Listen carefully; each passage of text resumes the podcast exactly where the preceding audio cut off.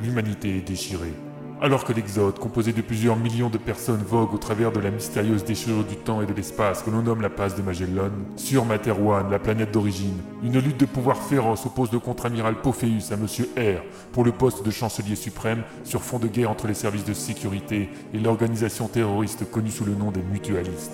Le premier convoi de l'Exode à traverser la passe vient d'apparaître dans cette nouvelle partie de l'univers inconnu de l'homme. Tous se félicitent sans savoir qu'ils viennent de tomber dans le piège tendu par Choupa, la prétendante au trône pirate, Karl et son robot dissimulé sous les traits d'un jeune homme, et le redoutable sénéchal Petrovac qui vient régler ses comptes avec son frère Igor, connu sous le nom de J.F. Hill. Raid. Chapitre 19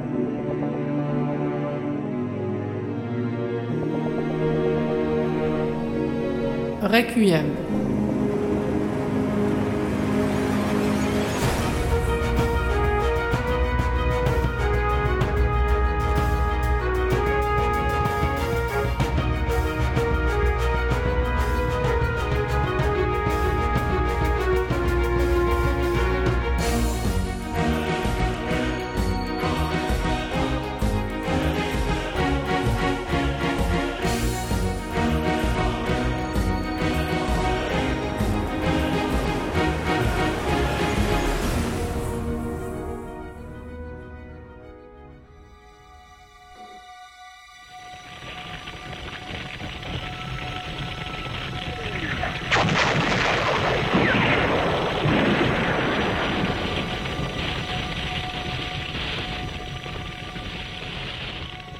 Calmement au milieu des flammes et des explosions. Pour ses grands yeux d'enfant, tout ceci était fascinant et terrifiant. Telle une proie devant un des hamsters cobras de la ménagerie de son père, elle avançait vers son destin, insensible au danger mortel. Soudain, un homme en feu surgit d'une coursive invisible. Son corps n'apparaissait qu'au travers de flamèches rougeoyantes, mais elle devinait une bouche ouverte et des orbites vides. Il s'effondra à ses pieds, le bras se tendant vers elle dans un ultime effort, touchant presque l'enfant. Un pied surgit de derrière elle, repoussant le danger sans ménagement. Un bras vif le suivit et enlaça l'enfant, la plaquant contre un corps vigoureux et protecteur qu'elle savait être celui de son oncle Karl. Le pirate répondit aux yeux étonnés par un sourire, vite effacé devant la concentration de sa tâche. Ils traversèrent au ralenti son ancien monde dévasté, celui de ce vaisseau où elle aimait courir et jouer à se cacher avec ses amis de l'équipage. Une paume lui caressa la joue. Elle se retourna tout étonnée. Son père avait du sang coulant de sa chevelure. Des mots incompréhensibles sortirent, pour elle, des lèvres un peu desséchées de celui qu'elle avait toujours accompagné. Puis, la trace rouge carmin d'un baiser sur son front, et son père qui s'éloignait. Ou était-ce elle qui reculait? Son père ne semblait plus bouger. Karl, toujours, refermant un sas, l'attachant dans l'unique fauteuil d'un espace trop exigu et s'accroupissant en la couvrant de son corps. Le choc du largage, puis plus rien.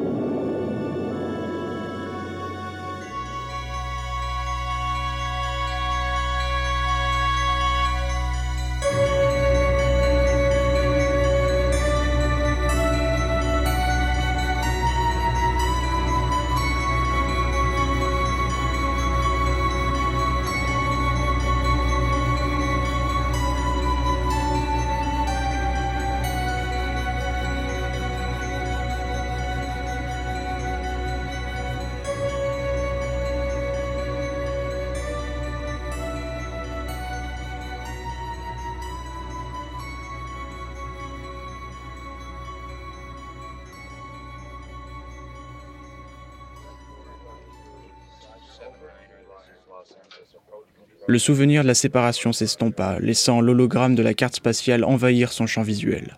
De son astéroïde creusé des galeries et transformé en base secrète, Choupa supervisait la plus grande attaque coordonnée de l'histoire des pirates.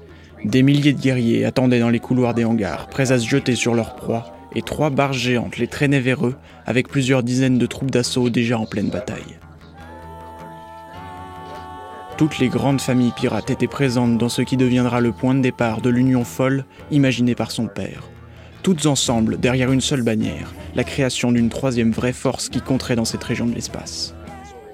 Leur cible n'était rien de moins que le plus grand mouvement de population de l'humanité, la première vague de ce que l'on a appelé l'Exode. Trois des sept immenses transporteurs venaient de sortir nonchalamment de la passe de Magellan après un périple de plusieurs semaines. Et ils se croyaient en sécurité. Grossière erreur. Choupa avait personnellement placé un transpondeur multispatial à l'intérieur d'un des géants d'acier. Et elle avait pu les suivre à la trace. Où qu'ils sortent de ce côté de l'univers, elle le saurait et préparait consciencieusement le comité d'accueil. L'autre face du plan, c'était son Karl bien-aimé, son père par substitution, qui la menait. Lors de la dernière étape de l'Exode, à la station Pignata El Grande, il s'était officieusement glissé à bord du vaisseau contenant le transpondeur, accompagné d'une intelligence artificielle dissimulée sous l'apparence d'un adolescent. Ils avaient trompé la vigilance des exodés et mis à profit les semaines d'attente au travers de la passe pour trouver le point faible permettant d'infecter et de réduire au silence tous les systèmes de défense et de détection de la flotte ennemie. Son tuteur ne manquait pas de ressources et la mission avait parfaitement été remplie. Les trois proies pouvaient maintenant être tranquillement traînées par les barges. Elles seraient bientôt à portée des hordes qui piaillaient d'impatience dans l'astéroïde. Et le butin de cette chasse serait à la hauteur de la démesure de l'attaque. Choupa la pirate, Choupa la stratège, et bientôt Choupa la reine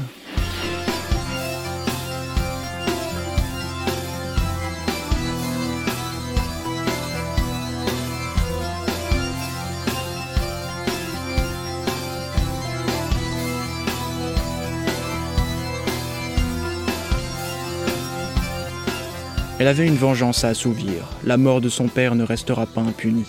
Et les assassins de la ceinture de Rabbit paieront le prix fort. Elle en avait fait le serment. Choupa allait entraîner une armée pirate dans sa croisade, et c'était aujourd'hui son baptême du feu. S'approchant de l'hologramme où s'imprimait la vision, malheureusement très incomplète de la bataille, elle repassa encore en revue les plans. Karl bloquait l'exode, Choupa et toute l'armée arrivaient sur zone, les barges contenant les troupes de choc harponnaient les trois transporteurs et les rapprochaient du gros des pirates dans l'astéroïde. L'objectif des hommes déjà au contact était double. Assurer la paralysie des transporteurs en prenant le contrôle des compresseurs dimensionnels et des centres de commandement, et anéantir les résistances les plus vives et les soldats en armes pour simplifier le travail des fossoyeurs dans l'astéroïde. Les rapports arrivaient, et pour l'instant rien de très inquiétant n'était signalé. On reconnaissait pourtant les tactiques de défense intelligentes des anciens soldats et rebelles composant l'Exode. Plutôt que d'affronter les pirates, ils reculaient, bloquant tous les accès avec suffisamment de lest pour compliquer la tâche des assaillants, même armés des redoutables araignées antimatière qui perçaient tout. Soudain, Choupa eut une appréhension. Et si cette méthode pour gagner du temps cachait quelque chose d'autre? Je veux un scan complet de cette zone à 360 degrés. Contactez nos guetteurs et tous nos espions. Je veux savoir si les proies attendent une aide quelconque. Et je veux tout cela très vite Elle avait encore assez de répondants pour faire face à quelques imprévus. Et on lui avait bien confirmé que Materwan ne bougerait pas le petit doigt pour aider l'Exode. Enfin, aucun convoi particulier n'avait précédé ou suivi l'Exode. La passe imposant une latence de plusieurs semaines dans les nouvelles, on ne pouvait qu'espérer. On lui tendit deux rapports. Les chefs des attaques donnaient les dernières informations. Seul un ne jouait pas le jeu de la communication, évidemment. Comment pouvait-il en être autrement? Hmm. Relancez le sénéchal Petrovac. Contactez ses subordonnés si besoin. Il nous faut des nouvelles. C'est une priorité. Petrovac, le chef pirate le plus puissant et le plus redouté. Celui qui avait perdu de sa superbe, alors au sommet de sa puissance, en se cassant les dents sur l'Exode une première fois. C'était un solitaire, typiquement un caillou dans l'engrenage si bien huilé du plan global de la pirate. Un jour, il faudra qu'elle s'en débarrasse, mais pas tout de suite. Il avait son utilité dans ce genre de moment, et malgré l'absence de rapport, elle ne doutait pas de la réussite de la mission assignée au géant gros. Il était connu comme l'invaincu, celui qui n'avait que rarement été blessé au combat, et n'avait jamais perdu une attaque, quelle qu'elle soit. Choupa sourit. La légende pouvait bien dire ce qu'elle voulait. La cicatrice sur le visage du sénéchal prouvait qu'au moins une fois, quelqu'un lui avait résisté et l'avait atteint.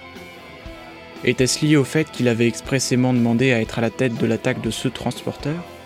Nul ne le savait, et en fin de compte, cela importait peu, du moment que ses commandos faisaient correctement leur travail. Et cela, Choupa n'en doutait pas une seconde. Et ces balayages de la zone alors Où en sont-ils?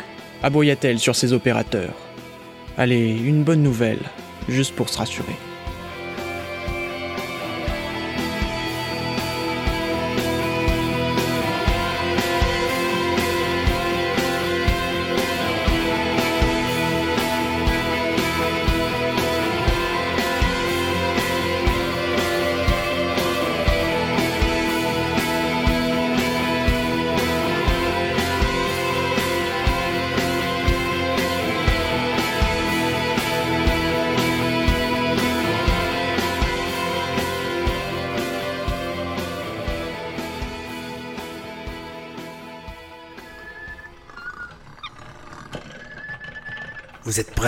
Colonel Sterling Price attendait un peu à l'écart de ses techniciens. Il venait de travailler d'arrache-pied, mais avait réussi à recalibrer manuellement le laser de transmission intertransporteur. Cet engin leur avait servi pour les communications lors de la traversée en transition dans la passe de Magellan. Les ondes radio se perdaient immédiatement, seule la lumière concentrée parvenait à franchir la distance entre les transporteurs. Il avait fallu y apporter quelques modifications, mais l'appareillage pouvait se révéler à nouveau utile. Son communicateur grésilla. Pour moi, c'est de viande, monsieur. Quand vous voulez. Messieurs, nous n'avons pas suffisamment d'énergie pour la gaspiller. Je compte sur vous pour un seul essai réussi. Allez-y. En avant.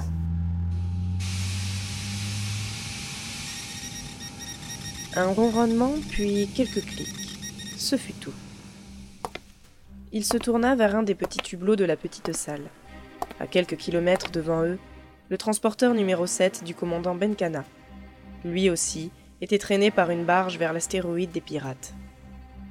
D'après les calculs de ses techniciens, le laser devait frapper exactement l'une des verrières de la salle de commandement, se réverbérant à l'intérieur plusieurs fois. Des séries de séquences de lumière se répétant d'une manière particulière. Le bon vieux langage ancestral binaire, codé basiquement et transmettant dans le cas présent trois mots. Navette, fréquence, d'urgence. Il devait comprendre, il le fallait. Tourner le laser vers le transporteur de JF représenterait une consommation de temps et d'énergie colossale qu'il ne pouvait pas se permettre. Benkana devait donc saisir le message. Il saisit son communicateur. Alors Rien pour l'instant, monsieur. On émet, mais pas de réponse de l'autre côté. Poursuivez. Nous allons relancer un appel au laser. Nouveau ronronnement, puis de nouveau quelques clics.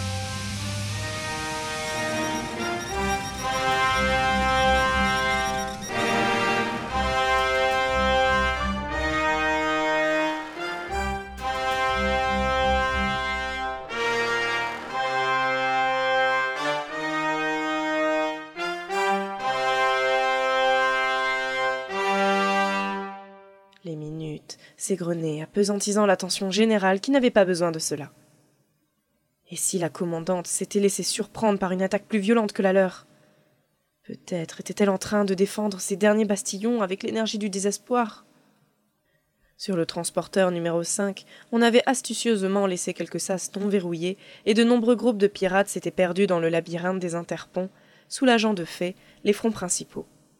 Cela ne durerait pas, mais ils avaient gagné du temps. Pourvu que Benkana réponde. Allez Soudain, un grésillement. Euh, monsieur, elle est là, elle est là. La commande Benkana, elle nous parle. Zoomez en ligne avec nous. Dieu soit loué. Commandant, êtes-vous là? Price, ça fait plaisir de parler à une tête connue comme la vôtre. Désolé, mais il a fallu nettoyer une zone proche des ascenseurs tubulaires pour rejoindre le spatioport. Cette vermine a tenu quelques secondes de plus que ce que l'on pensait. Je comprends donc que vous maîtrisez la situation et que notre message est bien passé. Difficile de le manquer. La salle de commandement s'est illuminée comme pour une fête. Nous n'avions pas pensé à cela, bien vu. Et de votre côté De notre côté, Monsieur Tristo, est-ce bon? Oh oui, monsieur, Men Benkana. Je viens de vous transmettre un code temporaire. Intégrez-le, s'il vous plaît, dans le système de radio de la navette. Voilà, laissez-moi une seconde. Je lance le script de reconfiguration. Ça va couper et revenir. Ne bougez pas. Maintenant. Allô? Vous êtes toujours là? Allô? Tristo, Non mais, elle... Oui, je suis là. Votre truc a fonctionné. D'après mes techniciens, nous sommes en communication cryptée maintenant et non plus sur le réseau ouvert d'urgence. C'est remarquable d'avoir pu ainsi reconfigurer l'ensemble radio aussi vite. Il vous félicite, et moi également. Merci, madame. Sterling Price sentait bien la fierté dans la voix de son consultant. Le jeune prodige avait réussi à libérer tout le système des communications du transporteur numéro 5, et alors qu'il cherchait un moyen de prendre contact avec les autres, le colonel avait pensé au laser. Le reste n'était que connexion à faire et processus à définir. Et maintenant, grâce à ce petit génie, l'Exode venait de gagner une première bataille, celle des communications. Le nerf de la guerre, comme l'on disait. commandant, vous parlez en ce moment à mon consultant en chef en matière de sécurité informatique. Nous allons faire court si vous le voulez bien. Pour l'instant, nous contenons les assaillants, mais il va être indispensable que toute la flotte puisse retrouver ses systèmes opérationnels. Monsieur Tristo, à vous la parole. Oui, madame. Le virus informatique qui a paralysé tout venait de votre transporteur, et il est passé par les canaux sécurisés du commandement. Donc, quelqu'un a un terminal branché quelque part chez vous sur ce canal. Je vois. Comment le trouver? C'est sans aucun doute une intelligence artificielle. Les signaux continuent d'arriver, se modulent et s'adaptent. Donc quelque chose est connecté en ce moment et se défend contre toute tentative de déblocage, tout en poursuivant ses instructions un peu partout. Mais comment avez-vous pu établir cette communication alors? Price réagit immédiatement. Il était inutile de préciser les manipulations illégales passées du jeune hacker qui les assistait maintenant. Nous passerons sur les détails, commandant. Dans tous les cas, et en partant du principe que nos transporteurs sont fondamentalement identiques, nous avons pu définir plusieurs points de branchement possibles sur la gaine des circuits primaires. Monsieur Tristo, envoyez la liste s'il vous plaît. Je la reçois. Il n'y a aucune de ces zones qui soit contrôlée par les pirates. On devra faire quelques détours, mais nous devrions pouvoir les visiter toutes. Un dernier détail. Cette intelligence artificielle ne s'est pas branchée toute seule chez vous. Il y a un traître ou un espion dans vos rangs. Ce peut être quelqu'un de votre équipe compte tenu des connaissances qu'il ou elle a du vaisseau. Oui. Ou quelqu'un qui se serait baladé beaucoup durant la passe, par exemple. J'ai une petite idée de qui cela peut bien être. Nous nous en occuperons également. Autre chose? Non, pas dans l'immédiat. Pas eu de nouvelles du transporteur de Hill. Se pourrait-il que vous en ayez? Non, rien de rien. Mais je ne m'inquiète pas pour John. Nous le connaissons tous deux. Il donnera du fil à retordre aux assaillants, quels qu'ils soient. Euh, Excusez-moi de vous interrompre, mais lorsque vous couperez l'IA du réseau, j'enverrai par le même canal un contre-virus qui réactivera assez vite les systèmes, même chez Monsieur Hill. Mais je ne peux rien faire tant qu'elle est active et se défend déjà. On se bat pied à pied ici, elle et moi. Et vous n'êtes pas le seul. Je reprends contact dès que nous aurons débusqué le cafard. Merci pour le coup de main et encore bravo à vous et à toute votre équipe, Price. John avait raison de placer sa confiance en vous. Parfait, tout avait été dit. Sterling Price salua son homologue et lui souhaita bonne chance. Lorsqu'elle eut raccroché, il s'autorisa quelques secondes de silence. Le colonel regarda à nouveau l'immense vaisseau de l'Exode, si petit à cette distance. Le cancre la pirate tenait toujours fermement sa proie et la tenait vers un destin funeste. Mais un espoir, un infime espoir venait d'apparaître. Il décrocha son communicateur. Monsieur Tristo, nous venons de gagner notre première bataille. Et c'est grâce à vous. Merci.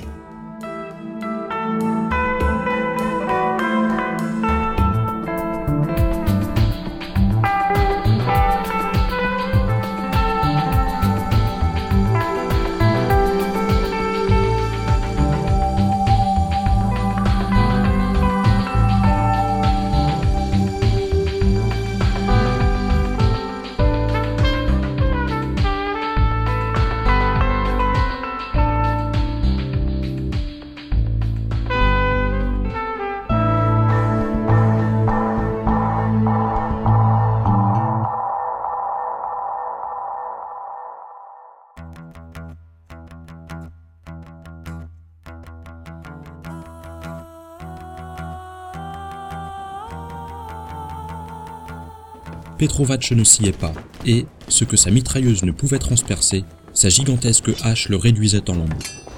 Les exodés avaient enfin décidé de se défendre. Une barricade levée à la hâte, une petite troupe bien armée, l'un des chemins principaux pour atteindre le centre de commandement. Le feu nourri de leurs adversaires avait décontenancé ces hommes, et il avait fallu, une fois de plus, que le sénéchal montât en personne à l'assaut des débris accumulés, utilisant un petit véhicule de levage pour enfoncer la ligne de défense et se jeter dans la masse de ses ennemis. Allons, Igor, serais-tu désespéré? Ils sont nombreux, certes, mais tu sais parfaitement qu'ils n'ont pas les moyens de nous arrêter, aussi courageux qu'ils soient, bien plus que mes poltrons de pirates. Ce n'est pas à toi que j'apprendrai la stratégie. Alors qu'as-tu donc en tête? Deux discrets corridors étaient ouverts dans un coin et les exodés fuyaient par ces espaces peu visibles. Mais ce n'était pas une fuite éperdue. Non, il s'agissait visiblement d'une retraite calculée. Déjà, des déflagrations à l'intérieur indiquaient qu'on condamnait les passages, emportant les stupides assaillants qui les avaient suivis. Micha se redressa, taillant négligemment le cou du dernier défenseur, et observa le couloir qui s'ouvrait devant eux, dubitatif.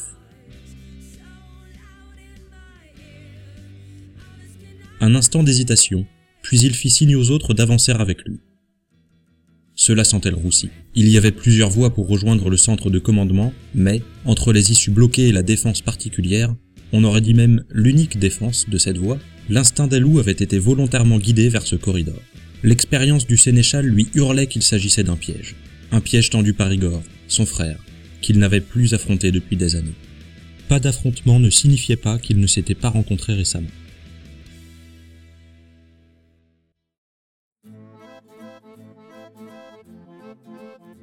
Une goutte de sang de Petrovac s'écrasa sur le sol comme au ralenti.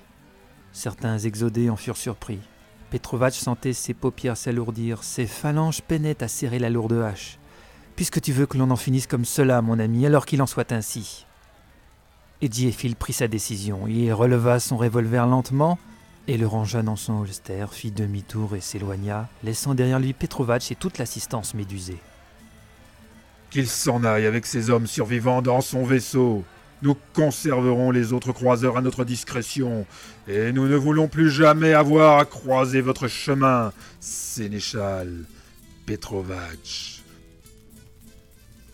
Personne ne réagissait, la décision semblait si absurde. Seuls les hommes du colonel, qui avaient reconnu l'intonation dans la voix de leur chef, ouvraient doucement un passage à Petrovac. Ils repoussaient avec autant de compréhension que possible les exodés qui ne comprenaient pas. Le commandant pirate gonfla d'air le peu d'espace encore libre dans ses poumons. Un discret filet de sang s'écoulant à la commissure de ses lèvres, il se mit en marche, tentant d'afficher autant de fierté et de grandeur que possible. Mais, claudiquant d'une jambe, alourdi par ses armes et dégoulinant de sang, il paraissait moins grand dans la défaite que Bazavetch dans la mort. Passant aux côtés de. Hill, il murmura à son intention Nous nous retrouverons, Igor. N'oubliez pas vos pirates en sortant, Sénéchal. lui renvoya le colonel.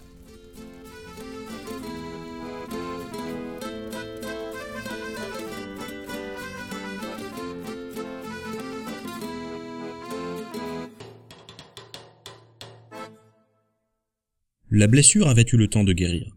Ce n'était désormais qu'une cicatrice de plus devant lesquelles s'extasiaient ses compagnes de couche.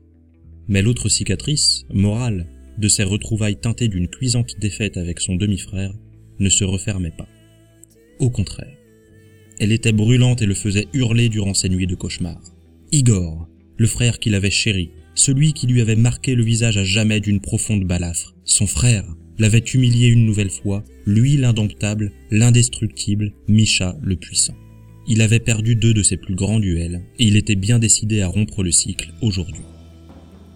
Le géant pressa le pas, accélérant le rythme de la progression de tous. Ces hommes sentaient parfaitement qu'ils prenaient de gros risques à avancer vite et sans l'aide d'éclaireurs, groupés ainsi sur une seule ligne. Mais le sénéchal Misha Petrovac connaissait son adversaire et, d'une manière ou d'une autre, c'était un combat loyal qu'il leur réservait. Avançant toujours vers l'inéluctable confrontation, le géant grommela. Hmm, Igor, tu n'es pas le seul à savoir jouer de la stratégie. Le corridor bifurqua et s'agrandit encore. Les premiers pirates se figèrent et, après quelques pas, Misha stoppa à son tour. On y était. Devant eux, une quantité assez impressionnante de métal, de bois, de poutres, d'objets hétéroclites avaient été soudés, scellés, encastrés les uns dans les autres en une masse protégeant tout le sas d'entrée de la salle des commandants. Mais ce n'était pas cet amas qui attirait le plus les regards.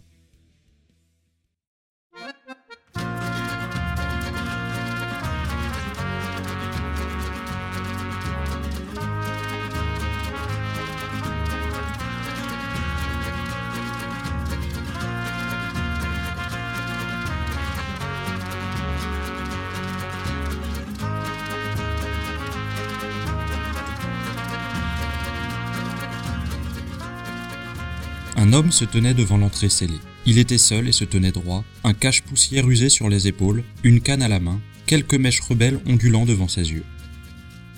Igor, alias John Fitzgerald Hill, se dressait seul contre tous, en un improbable rempart.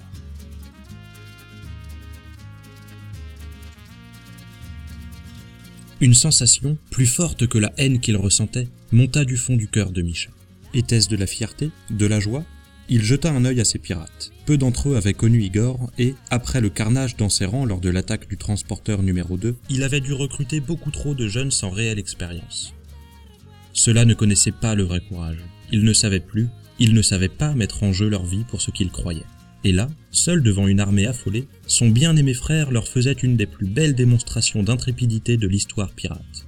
Il ne put s'empêcher d'en rire, comme une bonne farce familiale qu'on lui aurait réservée. Igor, Igor, je te retrouve enfin, seul contre tous, avec rien d'autre que ta témérité pour arme. J'apprécie vraiment cela chez toi, tu sais. Et j'appréciais aussi des choses chez toi par le passé, Misha. Mais tu as tout brisé ici même il y a longtemps. Oui, oui. c'était il y a longtemps en effet.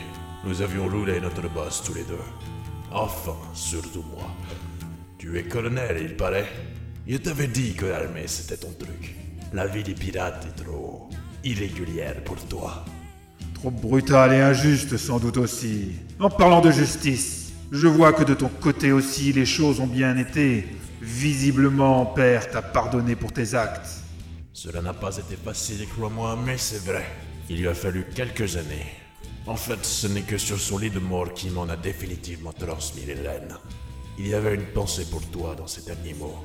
Il voulait que je te pardonne, comme lui m'avait pardonné, et que nous fassions la paix ensemble.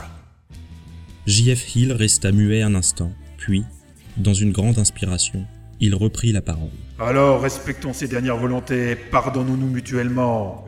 Et quittez mon transporteur immédiatement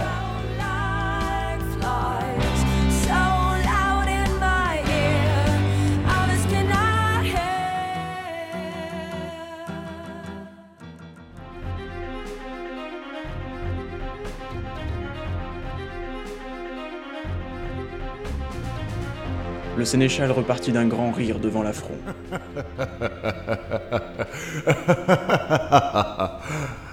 Alors je peux te pardonner, Igor.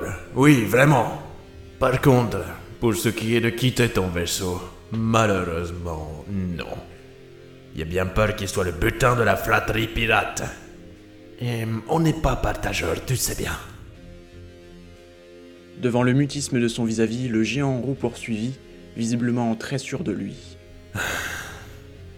Écoute, je te propose un marché. Je m'engage à ce qu'on ne massacre personne ici. Si vous vous rendez maintenant, gentiment, et sans condition. Et même mieux, je t'offre de reprendre ta place parmi les tiens. Elle t'attend toujours. Bon, il te faudra un peu de temps pour t'adapter, tu sais, mais pas mal de choses ont changé. et- Parles-tu sérieusement?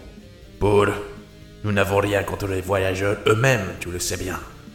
Nous n'en avons qu'après les vaisseaux et les richesses transportées. Quant à ta place chez les pirates, y est bien réfléchi. Tu n'es pas parti volontairement au travers de la passe, et ma foi, trois semaines d'un voyage pas facile, sûrement rempli de péripéties à ton arrivée de l'autre côté. Tu as refait ta vie, je peux Je ne retournerai jamais chez les pirates et ne vous livrerai jamais ce transporteur, Misha Le sénéchal ne broncha pas. En fait, il resta plusieurs longues secondes pensif, attirant les regards interrogatifs de ses hommes. Il était pourtant venu se venger et effacer à jamais l'humiliation que lui avait fait vivre son frère. Mais là, maintenant, alors qu'il prononçait les mots de ce qui aurait dû être un mensonge, il s'était inconsciemment pris à y croire. Et si Igor le rejoignait? Et si sa seule famille pouvait revenir auprès de lui? Les Petrovac perdureraient. Il avait déjà deux fils, et une autre maîtresse était engrossée. Mais que resterait-il de ses racines? Quelques demi-mères qui allaient bientôt tirer leur révérence et une réputation d'assassin. Igor était le seul à pouvoir l'accompagner maintenant. Et le voici qui refusait. Tu n'as pas le choix, mon frère. Une seconde colonne se dirige à grands pas vers le compresseur dimensionnel. Même avec toutes les issues bloquées, ils passeront. Juste que cela prendra du temps, c'est tout. Pas de réponse. Le colonel du transporteur était retourné se cacher derrière un mutisme total.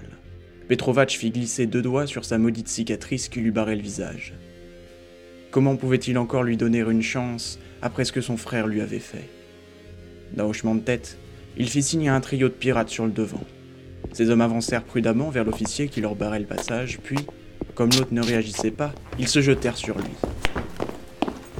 Rapide comme l'éclair, la crosse de la canne sculptée accueillit le premier au milieu du visage, lui brisant le nez, brouillant sa vue. Le second se pliait déjà en deux, l'entrejambe écrasée par la pointe métallique d'une des bottes de J.F. Hill.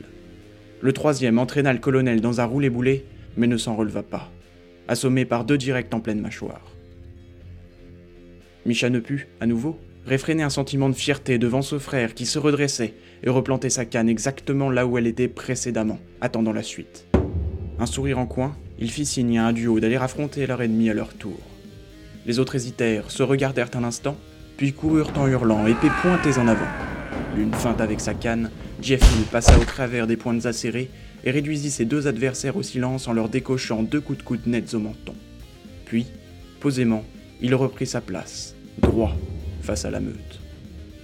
Le sénéchal était impressionné. Igor n'avait rien perdu de sa hargne, mieux, il s'était diablement amélioré en combat au corps à corps. Les deux tests avaient été concluants, il était inutile de poursuivre. D'ailleurs, un coup d'œil permettait de jauger de l'inquiétude croissante chez ces hommes.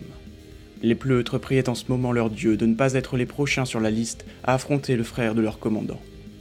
On pourrait bien sûr lancer tout le monde en même temps, Igor serait rapidement débordé.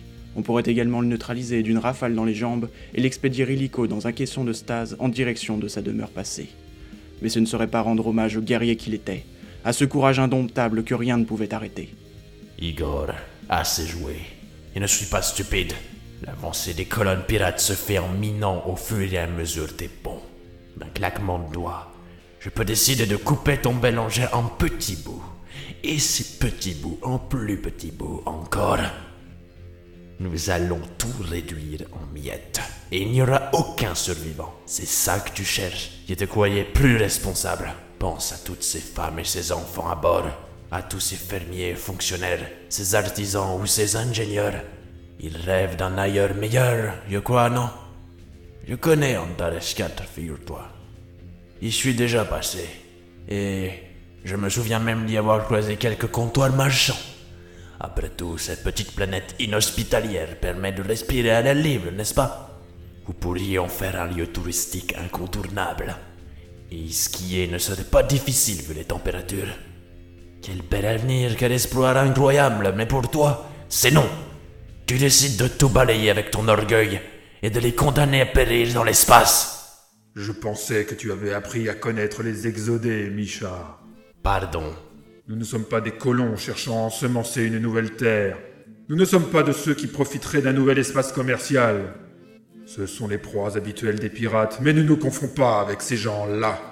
Jeff Hill se redressa alors et pointa un doigt vengeur sur le pirate le plus proche à sa droite.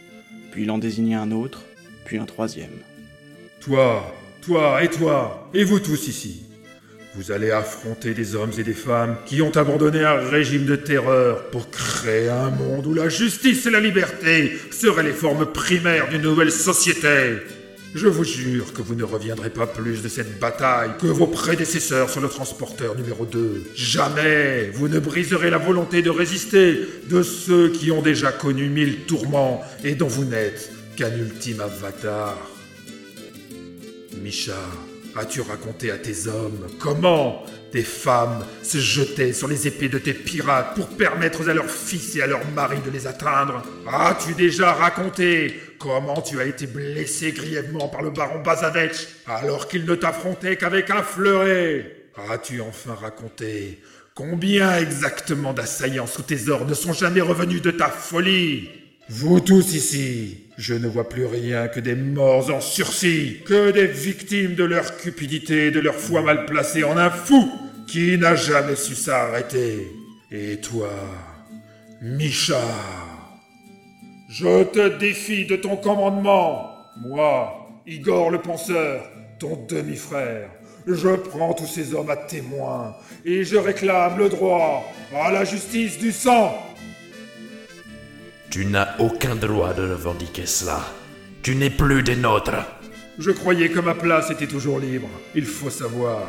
Vous autres, laissez-nous trouver un autre passage vers le centre de commandement. Partez tous, maintenant.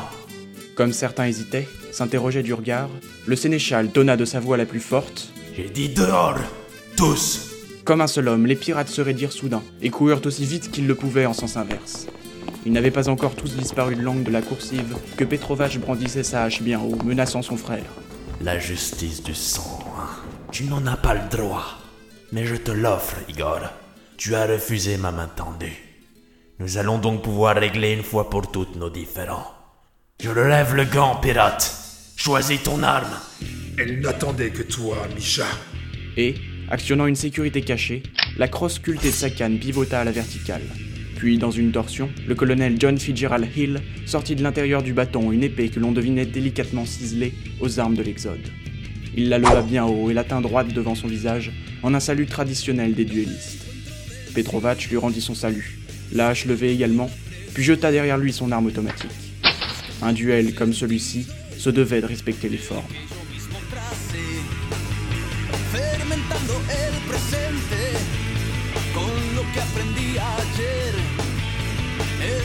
Es un reflejo que no pienso entender. Y solo ha sido un largo sueño para ti, un sueño que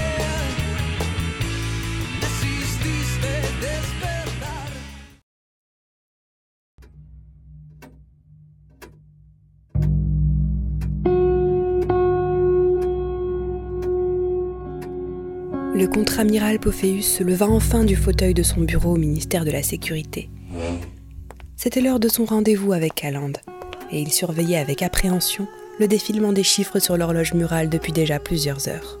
Elle devait s'être maintenant installée dans le petit salon, et peut-être avait commandé son thé au jasmin.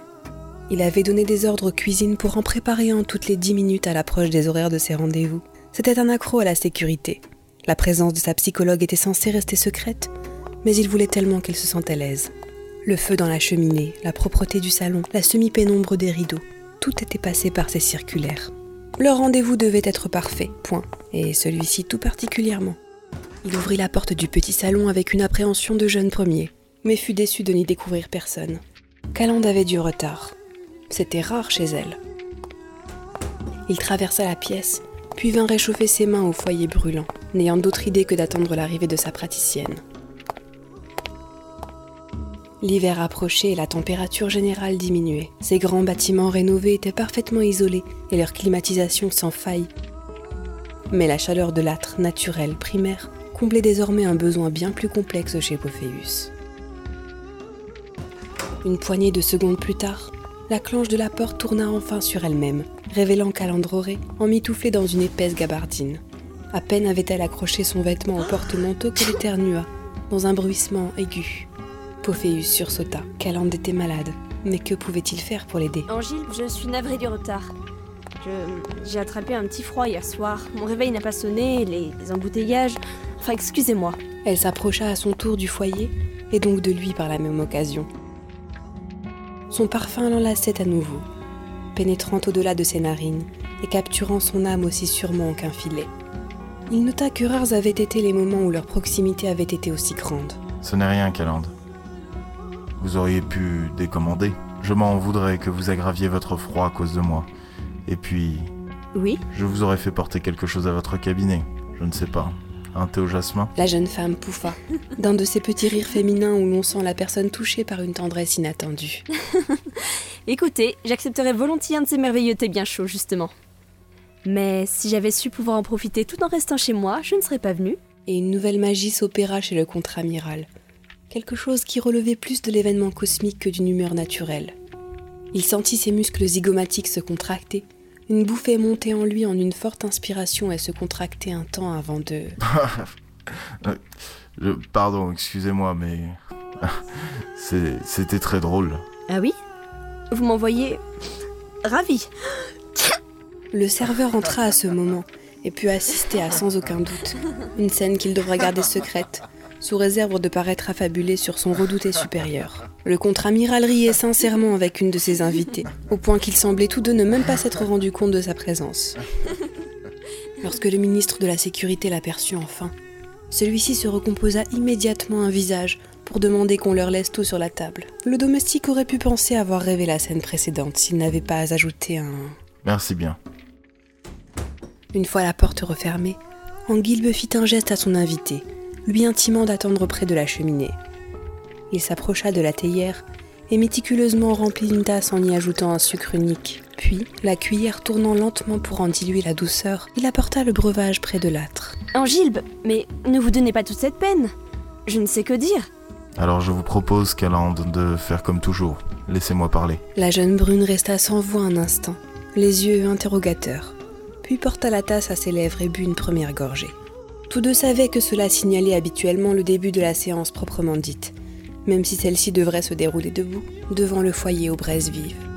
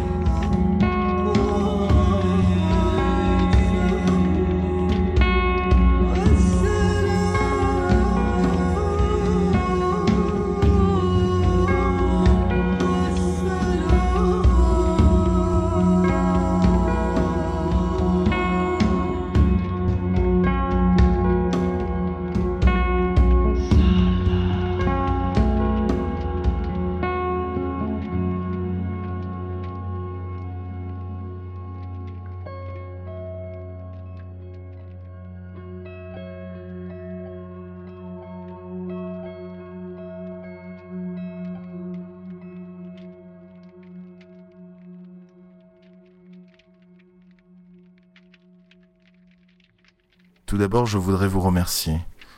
Vous avez, nous avons fait un travail absolument remarquable, et il m'est difficile d'en ignorer les résultats. Quelque chose en moi a tout d'abord été remué, je dirais. Puis des fissures l'ont lézardé et il a commencé à fondre. Un peu comme si c'était mon âme que nous avions portée devant ce feu de cheminée. Mes sautes de réalité ont diminué, ce qui me permet d'être plus actif et pertinent dans mes activités journalières. En cela aussi, je vous dois beaucoup. Elles n'ont pas cessé, n'est-ce pas? Non, mais je ne vous apprends rien. Que voulez-vous dire? Elle venait de poser un peu trop vivement sa soucoupe sur le linteau, et sans vraiment qu'elle s'en aperçoive, sa respiration s'était accélérée. Pophéus remarquait maintenant des choses qui lui échappaient auparavant. C'était incroyable combien quelques difficiles souvenirs refoulés pouvaient vous transformer une personne. Suivant la suite de son programme, il préféra ne pas penser à ce qu'il faisait, et délicatement se saisit d'une des mains de sa vis-à-vis. Calande, je sais et je l'accepte. L'autre ne bougea pas. Ses yeux immobiles semblaient hypnotisés par ceux de l'homme mûr face à elle. Alors, Calande, quand la souris devient le chat, en quoi se transforme l'ancien prédateur? Pensa-t-il, en adressant à la belle ce qu'il réussirait de mieux en matière de sourire. Je ne vous en veux absolument pas, bien au contraire. Vous avez fait preuve de compassion ainsi que de professionnalisme en poursuivant ce but de m'aider à m'ouvrir à moi-même, même si cela impliquait de me cacher un aussi lourd secret. De... Depuis quand le savez-vous? Vous êtes intelligente. Vous devriez vous douter que je ne laisserai pas des analyses de ce genre dire des choses sur moi que j'ignorerais. Je l'ai su très vite et très discrètement. J'en ai les moyens. Alors vous... Ah, Non, Gib, je veux vous l'entendre dire. Peut-être ne parlons-nous pas de la même chose? Sans hésiter, laissant toujours parler son instinct plus que son esprit d'analyse, Anguilbe se rapprocha encore de la psychologue, soulevant la main de la jeune femme, tel un dernier rempart entre leurs deux visages. Je vais mourir.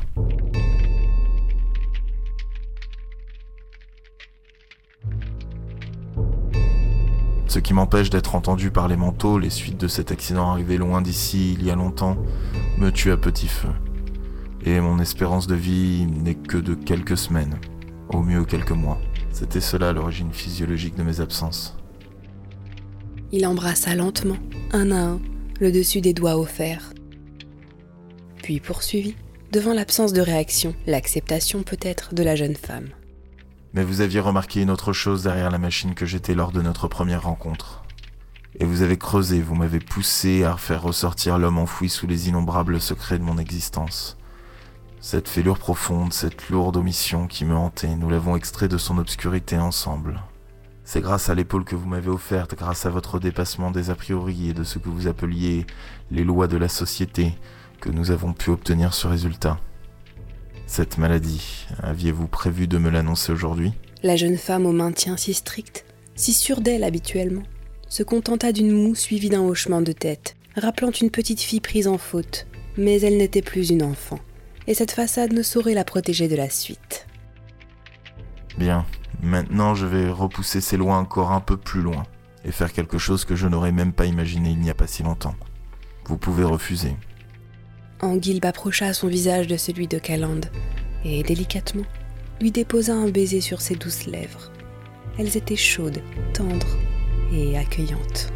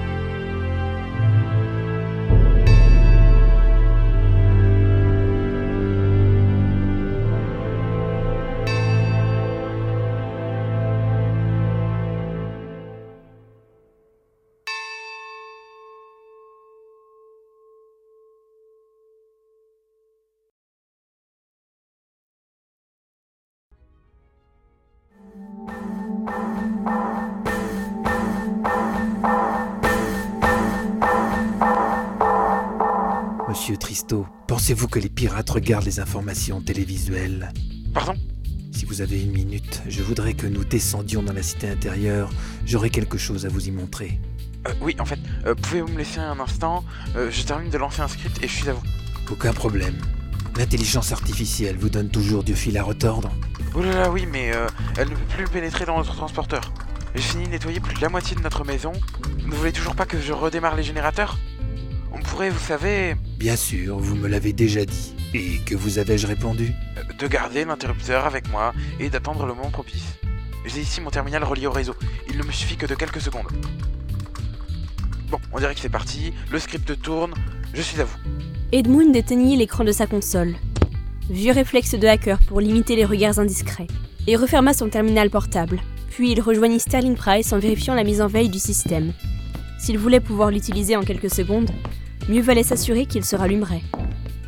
Ils prirent des issues secondaires, descendirent plusieurs échelles de secours, longèrent quelques plateformes suspendues, avant de se retrouver sur une extrusion d'un mur d'enceinte, transformé en un large balcon, avec une vue imprenable sur la gigantesque cité intérieure. Plusieurs soldats, visiblement des officiers, l'attendaient, le visage fermé. On avait dressé quelques protections supplémentaires, ainsi que ses jumelles à focale surélevée, permettant de voir sans être vu. Monsieur Price, dites, c'est pas la cité intérieure qu'on devait protéger à tout prix pour les civils? Bonne mémoire, Edmund. En effet. Regardez là-bas, on poursuit l'évacuation vers les niveaux supérieurs. C'est risqué, mais je ne devrais. Une explosion rugit de l'autre côté de la cité, puis une seconde. Certains officiers déclenchèrent leur talkie-walkie et firent signe au colonel d'un hochement de tête. Nos pirates sont pile à l'heure. Regardez là-bas. Vous voyez ces petits points noirs qui se déplacent. Mais, mais, mais, mais ils entrent On doit partir là, non? Comme pour confirmer son inquiétude soudaine, on entendit le sifflement de plusieurs balles qui ricochèrent sur la paroi autour d'eux. Mais ils nous vident Certes, mais seulement avec ce qu'ils ont sous la main. Et plus dans l'esprit de tirer sur quelque chose que de nous cibler nous. Ne vous inquiétez pas, même une roquette n'entamerait pas ce blindage. Regardez là-bas, des servomoteurs de combat. Mazette, nos amis ont mis tous leurs moyens dans cette attaque de la cité intérieure. D'après les rapports, il n'y en avait quatre et les voici. Saviez-vous, Edmund, que le colonel J.F. Hill en avait récupéré un lors de la bataille du transporteur numéro 2 Lui et ses hommes étaient arrivés alors que son équipe en terminait le montage. On entendait de nouvelles explosions, des rafales d'armes automatiques qui fusaient de plus en plus profondément dans la cité intérieure. Les pirates progressaient, alors que les derniers civils étaient évacués au loin. Edmund Tristo regarda le vieux colonel affable. Celui-ci ne semblait pas outre mesure inquiet, et racontait avec délice comment Hill avait retourné l'arme des pirates contre eux. Même les officiers gardaient leur calme, malgré l'avancée inexorable des envahisseurs du transporteur. Quelque chose lui échappait. Mais quoi? C'est ainsi qu'il a pu les soumettre. John est sans doute le seul adversaire qui m'ait jamais battu sur le terrain, et c'est mérité, croyez-moi. Ah, je me souviendrai toujours de... Oui, oui, on est prêt. Ah, parfait. Edmund, je vous raconterai la suite plus tard, mais dites-moi, vous êtes bien pâle. Pouvez-vous toujours réactiver les générateurs? Euh, Oui, monsieur, mais, mais les pirates là L'informaticien pointait du doigt les zones où de grands panaches de fumée noire montaient s'écraser contre le plafond, s'accumulant tel un ciel nuageux prêt à libérer sa pluie. Sterling Price fronça les sourcils devant la masse sombre et demanda à ses subordonnés si les hommes présents là-haut pouvaient gérer la situation. On lui répondit par l'affirmative avec quelques échanges radio. Parfait, Edmund, préparez-vous. Une minute vous suffira-t-elle Oui, attendez, connecté. euh, le code était déjà prêt. euh, c'est quand vous voulez. C'est beau l'informatique des fois, une rapidité exemplaire. Préparez-vous, nous attendons un dernier signal sur le terrain. Ces pirates sont de rudes gaillards, courageux, batailleurs, mais il leur manque clairement des notions de stratégie. Ils se sont tous rués dans la cité intérieure sans même se rendre compte qu'on leur en ouvrait grand le passage. Ils croient probablement être sur le point de faire tomber le transporteur. Et non Le voisin d'Edmund, un capitaine moustachu, eut un petit sourire méprisant, mais ne répondit pas, pas plus que le commandant du transporteur. En tout cas, pas directement. Monsieur Tristo, vous n'avez toujours pas répondu à ma question de tout à l'heure. À votre avis, les pirates regardent-ils les informations télévisuelles? Vous êtes pas. euh, non, sans doute. Voilà le signal. Eh bien, ils vont le regretter. Lancez les générateurs, mon ami, et finissons-en. Le jeune homme lança la commande et deux petites secondes s'écoulèrent avant que les néons géants surplombant l'immensité intérieure ne percent les épaisseurs de fumée et n'inondent de lumière la ville attaquée. Presque immédiatement, des centaines de petites explosions retentirent le long de la voûte. Certaines étaient cachées derrière les fumées, d'autres parfaitement visibles. Le chewing-gum, bien sûr hurla Edmund Tristo, comprenant enfin. On venait de faire sauter tous les réservoirs de mousse inifugente, et des tonnes de produits se déversaient maintenant dans les rues de près d'un tiers de la cité intérieure. Les quantités étaient bien supérieures à celles de la révolte au chewing-gum, événement de colère communautaire que Sterling Price avait stoppé en douceur, en paralysant la foule des manifestants sous des quantités ciblées de mousse inifugente à prise rapide. Cette fois, on ne prenait pas de gants avec ceux que l'on visait. Certains allaient se noyer sans aucun doute. De la mousse submergeait de petits empilements de conteneurs, pompeusement appelés immeubles, et des flots engloutissaient les corridors et les petites rues secondaires. Les tirs de mitrailleuses et les explosions stoppèrent net, laissant place à des cris de douleur ou de rage. Messieurs, lancez les stockades. Prononça gravement le colonel. Quelques ordres talkie-walkie, et un long et large cri de guerre se propagea dans toute la cité intérieure. D'abord murmure, ce fut vite un brouhaha évoquant plus la mort que la victoire. On criait, on tirait, et sans doute pire. Des troupes en armes pénétraient par l'armée d'où les pirates encore libres tentaient de refluer, les taillant en pièces. De l'autre côté, on neutralisait définitivement ceux accessibles en surface de l'énorme masse rose. Tristo était effaré. Il entendait plus qu'il ne voyait le déferlement de haine. On tuait les pirates assaillants par groupes. On vidait ses chargeurs à l'aveugle au travers de l'épaisseur de mousse maintenant durcie, où d'autres attaquants prisonniers s'asphyxiaient depuis quelques minutes déjà. C'était un massacre, un pur et simple massacre. Il se tourna vers Sterling Price lentement, redécouvrant le vieil homme qui lui parlait de courage et de stratégie, quelques heures plus tôt. L'autre sentit son regard et le lui rendit. Il n'était pas heureux, non, c'était évident. Mais il semblait bien impuissant à arrêter les horreurs perpétrées par ses propres hommes. Tout au plus déglutit-il, puis quitta le balcon par le corridor derrière eux. Dites-leur que nous aurons besoin d'un maximum de prisonniers. Venez, monsieur Tristo, les navettes tubulaires doivent à nouveau fonctionner. Rentrons au centre de commandement ici. Tout est presque fini.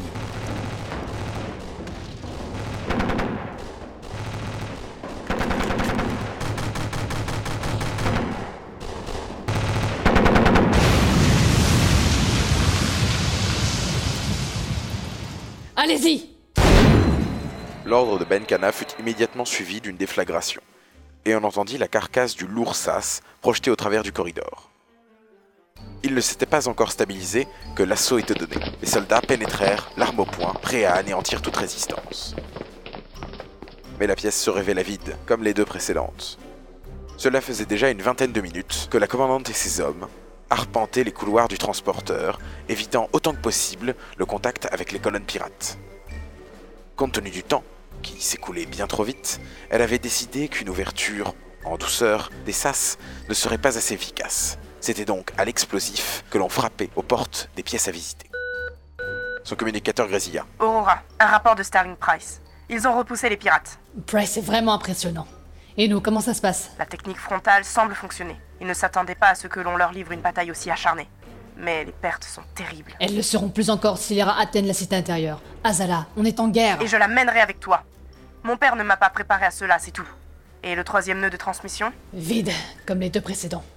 C'est à se demander si on perd pas un temps près. Un rapport vient d'arriver du pont au-dessus de votre position. Une colonne pirate aurait été aperçue se dirigeant vers le niveau inférieur. Aurora, il risque d'arriver sur vous. Effectivement, on entendait une multitude de bruits de bottes et quelques tirs sporadiques résonnant le long des coursives. Pirate confirmé, il s'approche. On va tenter d'éviter le contact. Silence radio d'ici là, terminé. Sur quelques gestes bien précis, elle fit passer le message, et toute la petite troupe recula, se dissimulant autant que possible dans le décor. En armant son revolver, Aurora s'inquiéta de la porte du sas tordue en travers du corridor. Elle était difficile de faire moins discret pour signaler leur présence. Comme s'il l'avait entendu, les premiers éclaireurs apparurent, au premier coude du couloir. Ils avançaient prudemment, faisant signe au gros de la colonne que la voie était libre.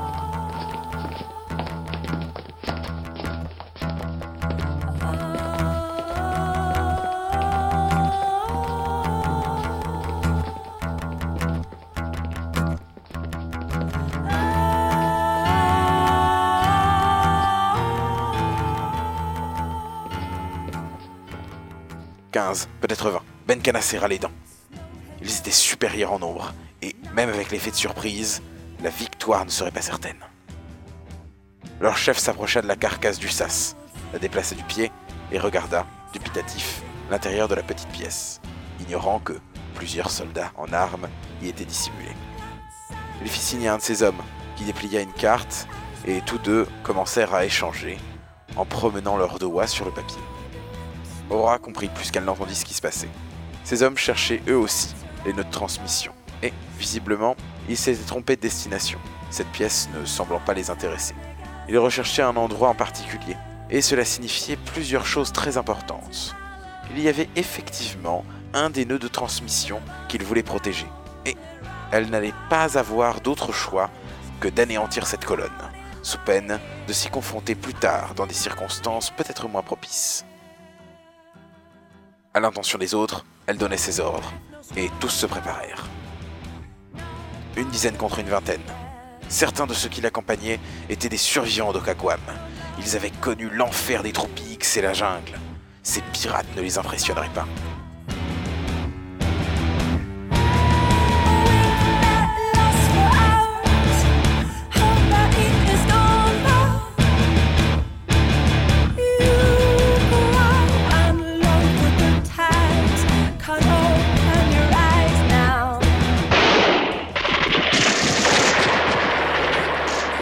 Benkana visait le chef et l'abattit d'une balle en pleine tête, lançant l'assaut général. Ceux près de la porte ouverte furent fauchés par des rafales venant de l'intérieur. Mais la riposte nourrie ne se fit pas attendre. Grenades et mitrailleuses lourdes, cris ou hurlements. De deux côtés, le corridor, qui n'était pas si large, s'illumina des impacts de balles traçantes et des explosions. Comme Aura le craignait, le rapport de force n'était pas en leur faveur. D'autant que l'arrière-garde de la colonne arrivait, augmentant le nombre d'assaillants quand elle comptait déjà ses pertes.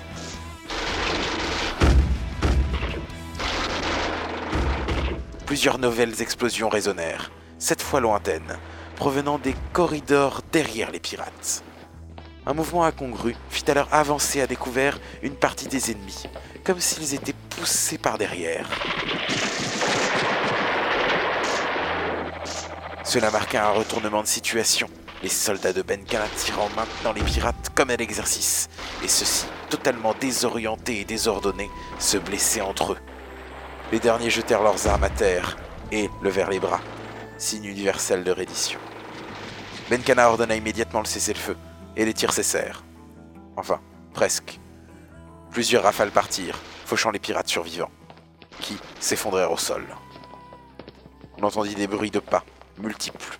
Une autre troupe s'approchait, visiblement, guère plus sympathique que la colonne originale. Encore quelques coups de revolver disparates. On achevait les blessés. Aura fit le signe à tous ses hommes de se tenir prêts à reprendre le combat. Un premier homme apparut, une cigarette pendant à la bouche, une mitraillette à la main, puis un second, suivi de toute une troupe.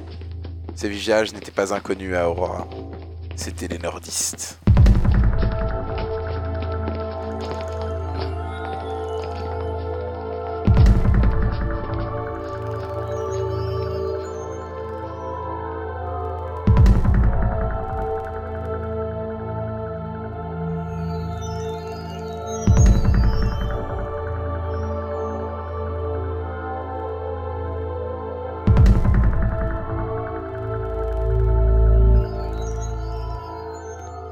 Bonhomme d'un certain âge passa enfin l'angle du corridor et d'une voix forte à l'accent inimitable appela la commandante. Madame Benkana, êtes-vous là? C'est la princesse qui nous envoie pour vous soutenir dans votre mission. Est-ce qu'il y a quelqu'un Vous deux, cherchez des survivants et mettez-moi des partisans dans les couloirs adjacents. Madame Benkana Nous venons vous aider. Il y a encore quelqu'un de vivant ici? Aura sortit de sa cachette, seule. Elle avait bien pris garde de demander à ses hommes d'attendre en embuscade.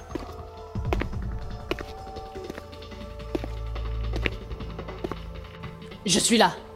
Nous nous sommes déjà rencontrés, je pense, non? Tout à fait, commandant. Antonio Pernov. Je faisais partie du comité des anciens lors des négociations. Lorsque vous recherchiez l'agent 12. Je vois. Sachez qu'il n'est pas dans nos habitudes d'exécuter les prisonniers ou d'achever les blessés. Et voir de tels actes nous rend suspicieux. Ah, je comprends. À chacun ses traditions, n'est-ce pas? Les batailles qui se déroulent en ce moment dans le vaisseau mettent les nerfs de nos partisans à rude épreuve. Je leur demanderai d'avoir la gâchette un peu moins facile à l'avenir. Aura observa l'armement des nordistes. Il s'agissait de stocks différents de ceux des pirates ou de l'Exode. Elle était persuadée que la communauté avait exhumé d'autres caches secrètes d'armes pour s'en servir contre l'invasion pirate. Difficile de le leur reprocher, même si l'on devrait en discuter plus tard. Elle activa son communicateur. Aurora Azala, des nordistes prétendent être venus à ta demande. Peux-tu confirmer? Perneuf fronça les sourcils. La commandante du transporteur mettait en doute sa parole, et cela touchait sa fierté. La voix de la princesse s'éleva alors dans l'appareil. Contente d'entendre ta voix, Aurora. Oui, j'ai pris contact avec la communauté nordiste. Et comme ils avaient des choses à se faire pardonner, ils ont accepté de nous prêter quelques combattants. Alors tu transmettras de ma part Elle échangea un regard avec le vieil homme qui lui faisait face. mes plus chaleureux remerciements pour leur aide précieuse. Nous continuons avec eux vers le dernier nœud de transmission. Bien joué Azala, terminé. Elle tendit la main au vieux nordiste, qui la serra chaleureusement. Sur un geste, les soldats survivants d'Aurora apparurent à leur tour.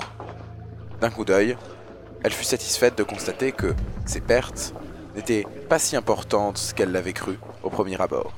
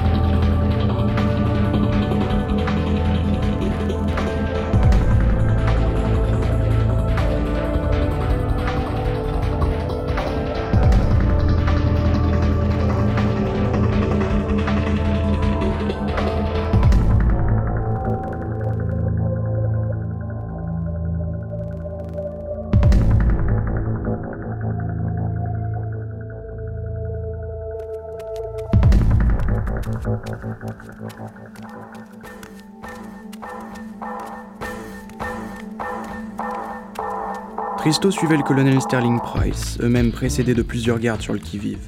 Long tubule que les pirates avaient utilisé pour pénétrer dans le transporteur numéro 5 était devenu le passage obligé pour les troupes conquérantes de Price. Malgré leurs pertes, les envahisseurs résistaient avec acharnement si l'on en jugeait par les impacts sur les parois.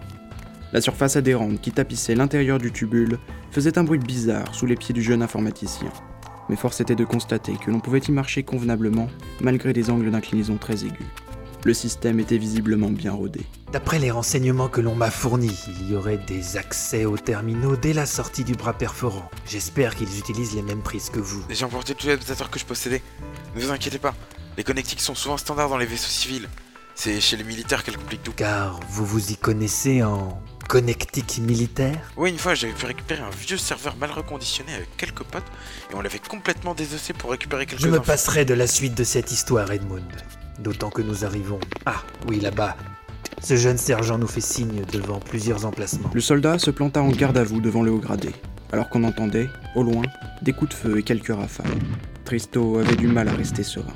Dites, ils sont pas loin là, hein Non, mais suffisamment pour que vous puissiez faire votre office en toute sécurité. Combien de temps vous faudra-t-il? Euh, Quelques minutes, euh, prise AM7, rien que du standard, comme prévu. Bon, euh, je me connecte. Euh, colonel, pendant que ça mouline, je peux vous demander quelque chose? Bien sûr. Qu'y a-t-il? C'est- ce qu'on a vu tout à l'heure, la, la cité intérieure. je- Vous saviez que ça allait se terminer comme ça? Hmm, Tout dépend de ce que vous entendez par terminer comme ça. Bah, tous ces morts, même pas de prise de prisonniers. Les soldats tuaient tout ce qui bougeait, sans chercher à faire preuve d'humanité. Tristo baissait la voix devant le regard désapprobateur du sergent qui les gardait. Le colonel fit un signe au soldat qui s'éloigna de quelques pas. Edmund, j'aimerais vous dire que je n'aurais pas pu éviter ce bain de sang. que la peur insufflée par l'attaque pirate et leur fureur au combat avaient enragé mes hommes, au point de les rendre incontrôlables. Mais non, il y a eu un ordre direct pour neutraliser définitivement une majorité des troupes assaillantes. C'était voulu. Mais, mais pourquoi? C'est monstrueux L'Exode, c'est pas ça. C'est- C'est le régime Castix. C'est la royauté, je sais pas. Mais c'est à cause de vous Ne comprenez-vous donc pas? Mais quoi? Il en avait lâché son sac par terre. Heureusement, le terminal portable était déjà posé et ses scripts déroulaient leur flot de données sur l'écran verdâtre. Vous m'avez expliqué qu'un accès à l'intérieur de cet appareil vous permettrait de lancer une contre-attaque dans le réseau mère utilisé par les pirates. Nous ne pouvions envisager une prise, même partielle, de leur vaisseau, avec tout un pan de nos troupes bloquées par la garde et la surveillance de centaines de prisonniers, sans parler de la reprise en main des ponts encore occupés. Edmund sentait un sanglot lui monter du fond de la gorge. Il bredouilla. Mais vous, ce terminal, ce qu'on est en train de faire, c'est. est la raison du carnage auquel nous avons assisté. Oui, mon ami, j'en suis navré. Le colonel posa une main sur l'épaule du jeune homme. Celui-ci regardait les symboles parcourir son écran, ses sanglots devenant nausées.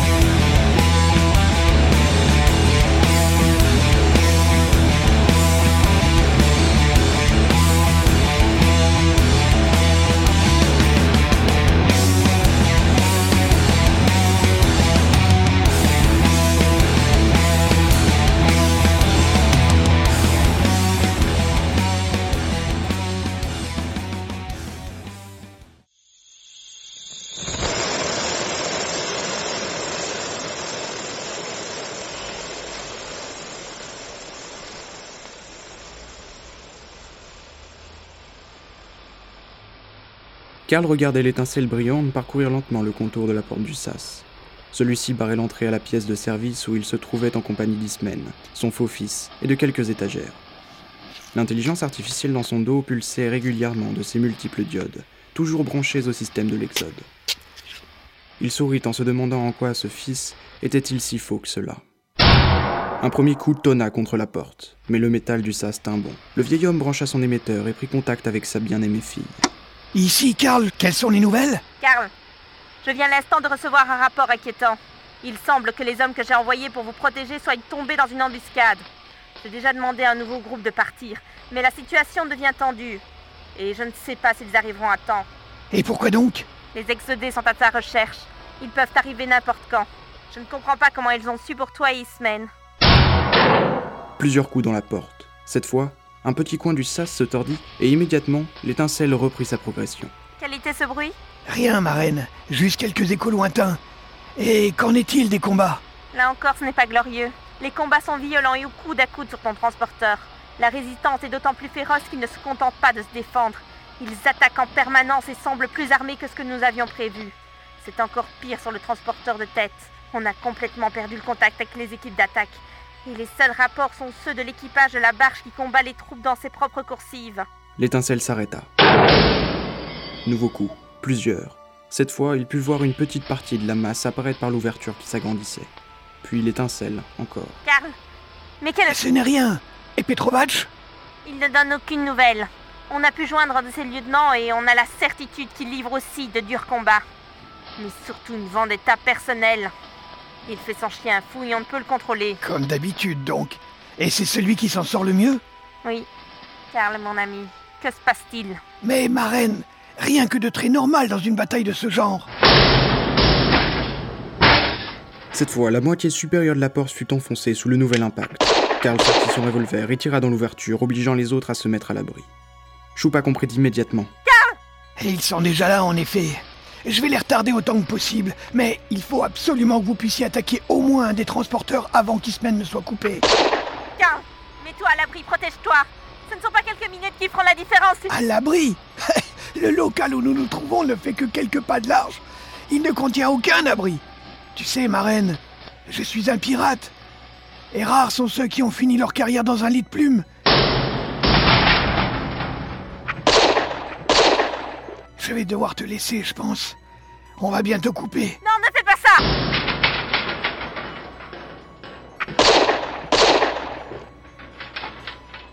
Je t'aime, ma choupa. Mets-toi à l'abri avec l'astéroïde si l'attaque continue à mal tourner. Adieu, ma fille. Le vieil homme coupa le transmetteur et tira encore quelques cartouches. Que faisaient donc ces assaillants? Pourquoi ne lançaient-ils pas l'assaut final? La réponse lui parvint lorsque deux grenades paralysantes, sitôt jetées dans la pièce, explosèrent.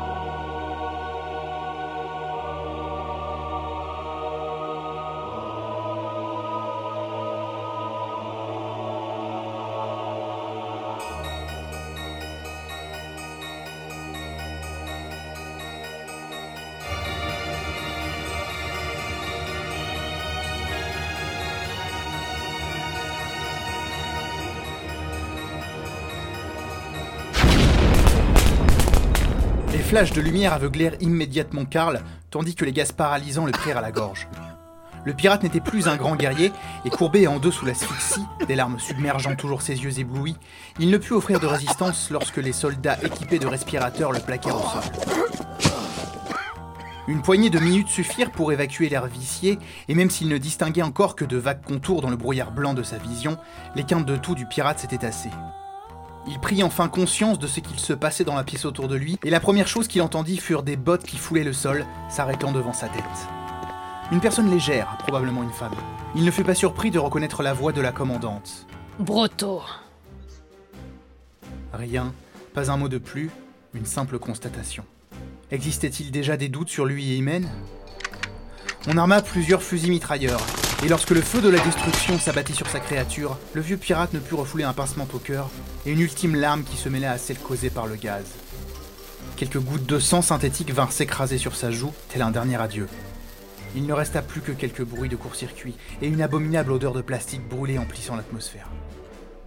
Toujours sans un mot, la commandante s'éloignait de la pièce, laissant Karl au sol, alors qu'on le menottait sans ménagement.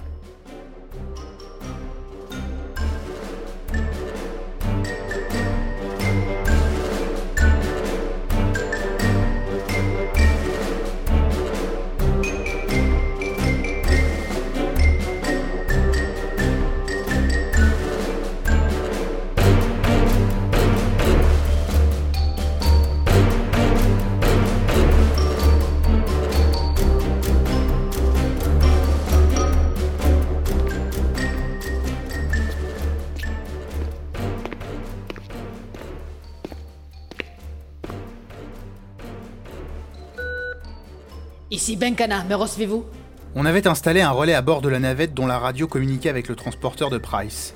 Un moyen simple et efficace pour se tenir informé. Allô? Y a quelqu'un? Ici Price, alors, où en êtes-vous? Nous avons neutralisé l'intelligence artificielle et nous... Yeah, c'est vrai, ça y est, les systèmes se débloquent les uns. Monsieur Tristo, conservez un peu de discrétion, merci. Vous disiez, commandant Nous avons un prisonnier et les barges sont toujours en train de nous rapprocher de l'astéroïde. Sans préavis, quelque chose vibra à nouveau dans son transporteur. Elle entendait des ronronnements assourdis reprendre leur place dans le fond sonore quotidien, les néons des corridors s'allumaient les uns après les autres, et même les systèmes de communication interne de vaisseaux grésillaient à nouveau. Commandant Désolé, tout est en train de se rallumer ici. C'est une excellente nouvelle. Félicitez notre ami Tristo. Merci, commandant. Maintenant, on a un problème avec la masse pirate. J'aurais besoin que vous nous les occupiez un petit peu. Je traduis ici, monsieur Tristo le permet. Il semble qu'ils reculent en ce moment leur astéroïde. Ils préparent probablement quelque chose, mais nous aussi. Regardez autour de l'intelligence artificielle s'il n'y a pas un moyen quelconque de communication pour joindre le commandement pirate. Et tâchez de négocier n'importe quoi pour gagner du temps. Je pensais plutôt nettoyer mon transporteur et faire décoller nos chasseurs et croiseurs pour leur rendre la monnaie de leurs pièces. Nous y travaillons justement. Et dites-vous qu'une poignée de minutes suffiront. Vous pourrez sécuriser votre bâtiment ensuite, commandant. Le fait d'appuyer insidieusement sur le dernier mot rappelait à Aurora une certaine hiérarchie militaire, mais également d'expérience quant à la stratégie en faveur de Sterling Price. Sans apprécier spécialement, elle se rangea donc à l'avis de celui qui avait gagné la confiance de son ami JF Hill. Soit. Je vais laisser le communicateur branché que vous puissiez suivre. N'intervenez que si besoin, merci. Aurora n'était pas satisfaite de devoir patienter encore. Si le retour à la normale des systèmes avait sans doute galvanisé ses troupes, la partie n'était pas encore gagnée et son transporteur pas encore libéré. Elle pénétra dans la pièce, lançant un regard de dédain au vieil homme plaqué au sol. Celui-là même qui avait abusé des valeurs de l'Exode pour se glisser à bord avec son instrument de mort. Chaque seconde qui s'écoulait voyait mourir un membre de son vaisseau, et c'était à cause de lui. Elle fit signe à un des soldats qui le maintenait de le relever. Comment gardez-vous le contact avec le commandement pirate? Pas de réponse. Un nouveau signe de tête à un des gardes, et un violent coup de poing fut asséné dans les côtes du vieillard. Sous la douleur, celui-ci poussa un grognement, mais il ravala sa salive et se tut à nouveau, le regard dans le vide. Madame le commandant, Le vieux chef nordiste se tenait un peu à l'écart, mais suivait évidemment avec assiduité tout le déroulement des opérations. nous pourrions le faire parler si vous le désirez. Nous connaissons plusieurs méthodes dans ce but, mais... Mais? Peut-être que si l'on réfléchissait simplement, la réponse pourrait se trouver sous nos yeux. Il désigna de la tête le poste de radio à quelques centimètres de Benkana, posé sur une étagère. Celle-ci s'approcha et s'en saisit. C'était un instrument un peu vieillot, normalement destiné uniquement à la réception, idéal pour passer ses contrôles sans se faire remarquer. Elle enclencha l'appareil et la voix de Choupa monta du poste, forte et claire. Karl, répondez mon ami. Nous sommes en train de reculer l'astéroïde et nous envoyons en ce moment une première vague de navettes pour vous porter secours. Courage, tenez bon, j'ai besoin de vous.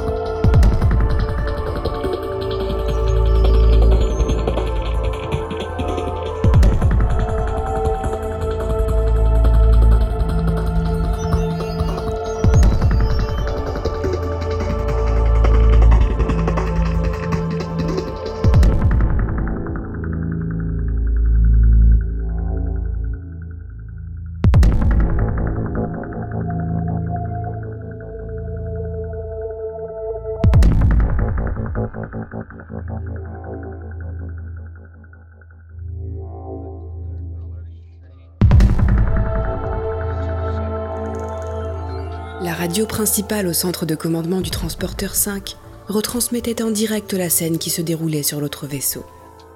L'activité de la salle était particulièrement discrète, la plupart des opérateurs écoutant attentivement. Seul Edmund de Tristo pianotait frénétiquement sur son clavier, conscient d'apporter la pierre centrale au plan du colonel Sterling Price. Le vieil homme suivait, comme les autres, le son grésillant renvoyé par les haut-parleurs, impassible. Je suis le commandant Benkana, responsable d'un des transporteurs que vous agressez en ce moment. À qui n'ai-je pas l'honneur de parler? Petit silence. On devinait la surprise, l'appréhension et probablement la prise en considération de cette nouvelle donne. La voix féminine du transistor reprit alors, plus posée. Mon nom est Choupa la sans peur. Je dirige en effet cette attaque. Comment avez-vous pris le contrôle de notre fréquence? Ce n'est pas votre fréquence. Et je pense que nous avons une connaissance en commun. Monsieur Karl, dites à moi, madame. Dites un mot ou je vous tire une balle dans le pied pour qu'on vous entende crier. Choupa Elle n'accepte aucun chantage Je n'ai pas demandé un roman. Relevez-le. La jeune femme, la future reine pirate, avait réagi d'instinct à la voix de son ami et au coup qu'il venait certainement de recevoir. Sterling Price gardait ses bras croisés, debout, à quelques pas de Tristo. Chaque seconde qui passait était du temps de gagner pour son informaticien, ce qui allait dans le bon sens. Mais quelque chose dans la voix et dans la personnalité de Benkana l'inquiétait. D'après ses connaissances, l'ancienne chef rebelle n'avait jamais été une tendre. Il se demandait si elle saurait se maîtriser suffisamment dans ce moment délicat. Benkana, que voulez-vous? Bien, on peut parler. Rappelez vos chiens en route vers nous et arrêtez d'éloigner votre astéroïde. D'une voix soudain douceâtre et pleine de sous-entendus, elle ajouta Vous ne voudriez pas nous quitter alors que l'on commence à peine à s'amuser, n'est-ce pas? Et puis notre ami Carl semble se languir de vous. D'accord. Je suspends l'envoi des renforts. Tristo attira l'attention du colonel. Celui-ci se rapprocha. Sans un mot, Edmund tourna le clavier de sa console vers le vieil homme, indiquant du doigt la touche de validation. Price ne comprenait pas grand-chose au pavé de symboles en tout genre qui s'égayaient sur l'écran, mais il distinguait nettement un curseur clignotant à la fin de la dernière ligne. Il ne fut pas surpris de voir le jeune homme croiser les bras et faire un signe négatif de la tête.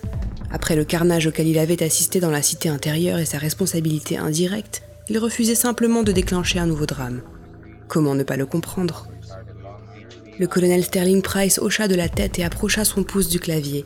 La bataille des transporteurs allait prendre fin très prochainement.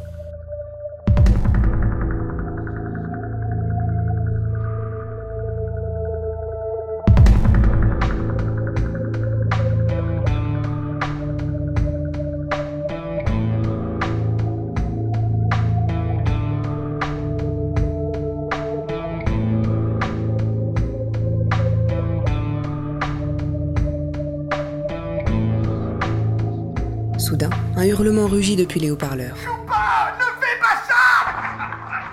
Il s'ensuivit plusieurs bruits de lutte, puis un coup de feu suivit un nouveau cri. Que se passe-t-il? On n'entendait à nouveau plus rien. Price éloigna son pouce de quelques centimètres, totalement captivé comme tous dans la salle par ce silence perturbé uniquement par le bruit de fond du système radio. Que venait-il de se passer? Benkana Votre Carl est mort. Il a réussi à surprendre un de ses gardes, s'est emparé d'une arme et s'est tiré de balle dans la tête. On n'a rien pu faire. Tristo tourna vers le colonel un regard horrifié. L'autre lui renvoya une expression aussi concentrée que sans émotion.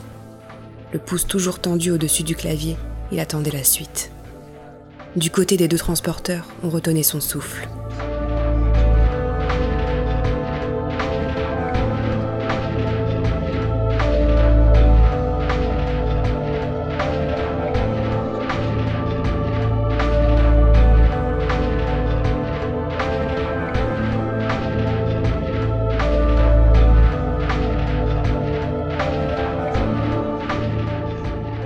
La voix de la pirate monta à nouveau dans le poste, mais cette fois, Choupa la sans peur ne mesurait plus ses propos. Benkana. Je vais vous anéantir. Vous m'entendez? Ordonnez à tous les appareils de décoller. Dites-leur qu'à partir de maintenant, une dette d'honneur doit être payée. La vengeance pirate sera appliquée. Allez, donnez les ordres La colère froide de la jeune femme se transformait graduellement en une rage aveugle à chaque mot prononcé. Price observait les haut-parleurs, fronçant les sourcils. Benkana, je n'aurai de cesse de vous poursuivre que lorsque votre sang sera répandu sous mes bottes. Moi, Choupa la sans peur, j'en fais le serment. Alors viens, petite merdeuse, je t'attends. Un coup de feu, des bruits de petits éléments rebondissant. Aurora Benkana venait de détruire le transistor radio. Père Neuf, vous aviez raison. Qu'on passe le message, on ne fait plus de quartier. Price enfonça la touche de validation.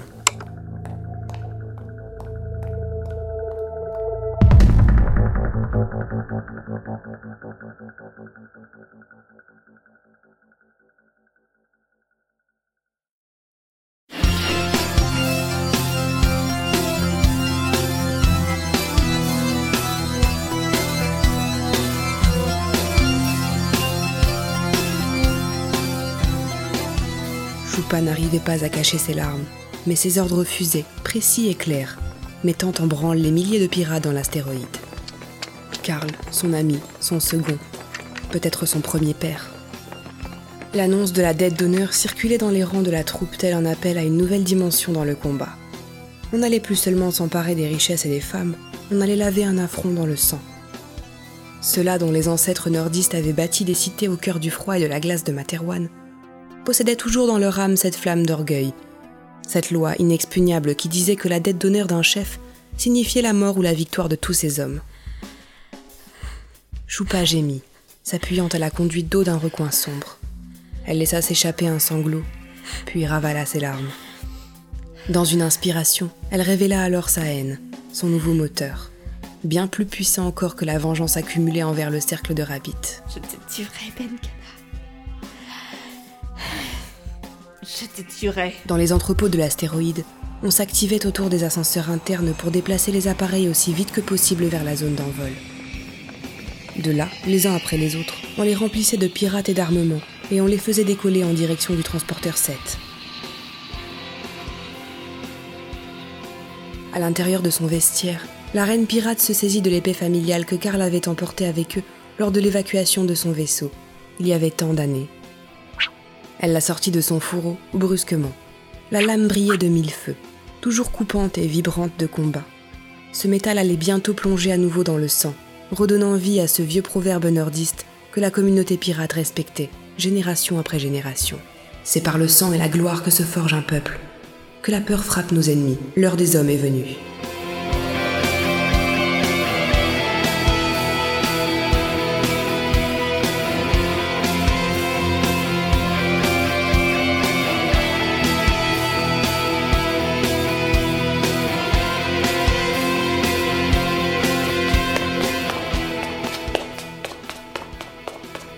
La jeune femme se dirigeait vers les ponts d'embarquement où son chasseur particulier l'attendait. Quand on l'arrêta dans un couloir, un combiné décroché à la main, un appel urgent de son central d'opération. Agacée, elle s'en saisit. Quoi? Euh, chef, on a une brusque poussée de surchauffe dans les compresseurs dimensionnels. Une surchauffe Dès quelle heure Attention, la jauge du câble Le bruit étouffé d'une explosion lointaine se répercuta dans les corridors de la base. La centaine de compresseurs dimensionnels en série, bricolés en chapelet autour de l'astéroïde, étaient tous entrés soudain en sur-régime. Simultanément, les systèmes de refroidissement s'étaient bloqués en mode erreur, refusant toute commande de relance. Si l'on n'arrivait pas à couper leur alimentation, les compresseurs allaient tous exploser dans les prochaines minutes, emportant toutes les installations et la base entière de Choupa avec eux.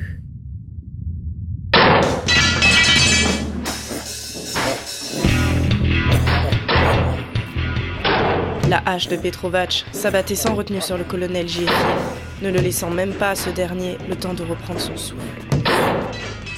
Le géant roux faisait tourner son arme comme un moulinet, effritant coup après coup la résistance de son adversaire qui n'arrivait tout juste qu'à dévier la puissance déchaînée contre lui.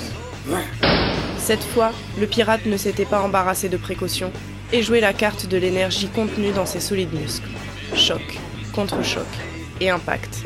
Tel était l'essentiel de la stratégie qu'il avait adoptée. Primaire, mais dangereuse également pour lui, car seule l'endurance de Petrovac empêchait son adversaire de contre-attaquer et la combustion de ses calories ne se poursuivrait pas indéfiniment.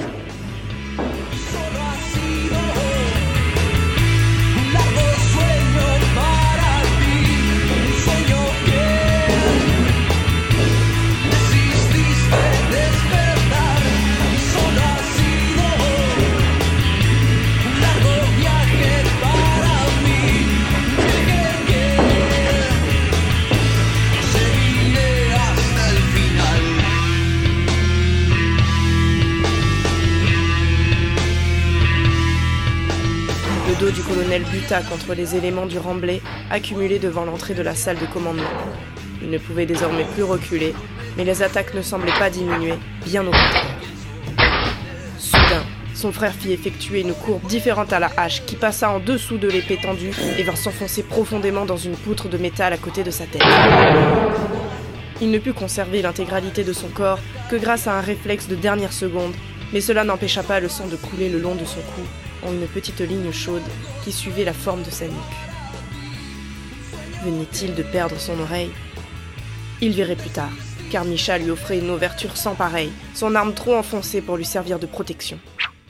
Igor projeta en avant la pointe de son épée, mais ne la pénétra que de quelques millimètres dans le torse de son frère, arrêtant son geste pour ne provoquer qu'une simple égratignure dans cette masse musculaire. Celui-ci ne bougeait plus depuis sa dernière attaque, un petit sourire au coin des lèvres. Mieux, il écartait même les bras en une offrande de son corps à tous les coups que l'on pourrait lui porter. J.F. retira son épée, roula sur lui-même et reprit son équilibre à quelque distance. De sa main libre, il put constater que ce n'était qu'une coupure qui saignait juste en dessous de son oreille, un filet vermeil comparable à celui qui s'écoulait maintenant du torse de son frère. Petrovac ricana dans sa moustache et sèchement, arracha sa hache pour se remettre en position. 100% Igor. Comme au bon vieux temps, n'est-ce pas?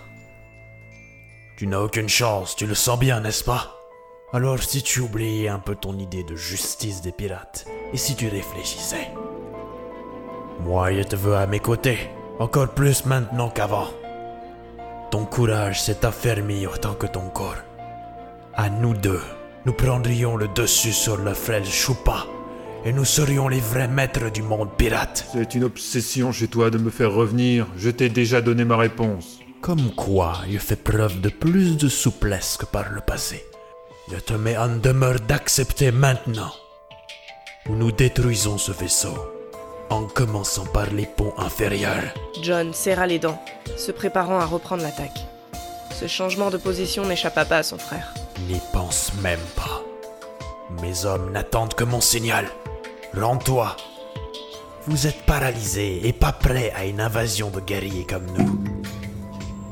À peine eut-il prononcé ces mots que les néons se mirent à clignoter sur toute la longueur du grand corridor. Derrière le sas bloqué, on put entendre des cris de soulagement, des applaudissements. Petrovac leva les yeux surpris. Le plan de la petite prétentieuse n'avait visiblement pas tenu tant que cela. Les exodés venaient de contourner la paralysie de leur système d'une manière ou d'une autre, et ce, malgré les efforts du vieux Karl. Cette relique était-elle enfin hors de son chemin? Ce n'était pas une déroute, juste un contretemps, et il reporta son attention sur la raison de sa venue en ces lieux. Ce fut pour sentir le métal fin et coupant de la lame lui transpercer l'épaule droite, celle qui maniait la lourde hache. Une onde de douleur le parcourut lorsqu'elle ripa sur l'omoplate, entaillant les chairs, blessant les tendons, sectionnant les veines. Le choc de l'impact ou de l'attaque inattendue lui coûtèrent deux précieuses secondes qui suffirent à J.F. pour lui décrocher un violent uppercut au menton. Les dents cognèrent, certaines se brisèrent et la tête du pirate partit en arrière, entraînant le corps à sa suite. Il sentit plus qu'il ne vit la lame sortir de son épaule, entraînant avec elle une gerbe de sang, autrement plus importante que le filet sur son torse. Une nouvelle fois, son maudit frère venait de le blesser. Une nouvelle fois, son bien-aimé frère, qu'il s'obstinait à pardonner, venait de l'attaquer, de l'agresser. La fureur remonta alors en Misha, profitant de la douleur pour prendre le dessus sur tout le reste. Sa jambe partit en arrière, le stabilisant. Non, il ne tomberait pas devant lui. De son autre main, il attrapa la hache qui s'échappait. Non, il continuerait à l'attendre bien haut. Et sur un rugissement sauvage, il se redressa, gonfla ses muscles pour faire face, le visage déformé sous le cri de la colère. Non, Igor. Je ne suis pas vaincu. À peine blessé, tu ne t'en tireras pas comme ça. pensait-il. Soufflant comme un taureau, un bras bâillant, Misha ne connaissait pas d'autre manière de communiquer dans un combat que par des démonstrations de puissance et de résistance. Et malgré sa petite victoire, il voyait bien dans les yeux de son frère que celui-ci recevait parfaitement le message.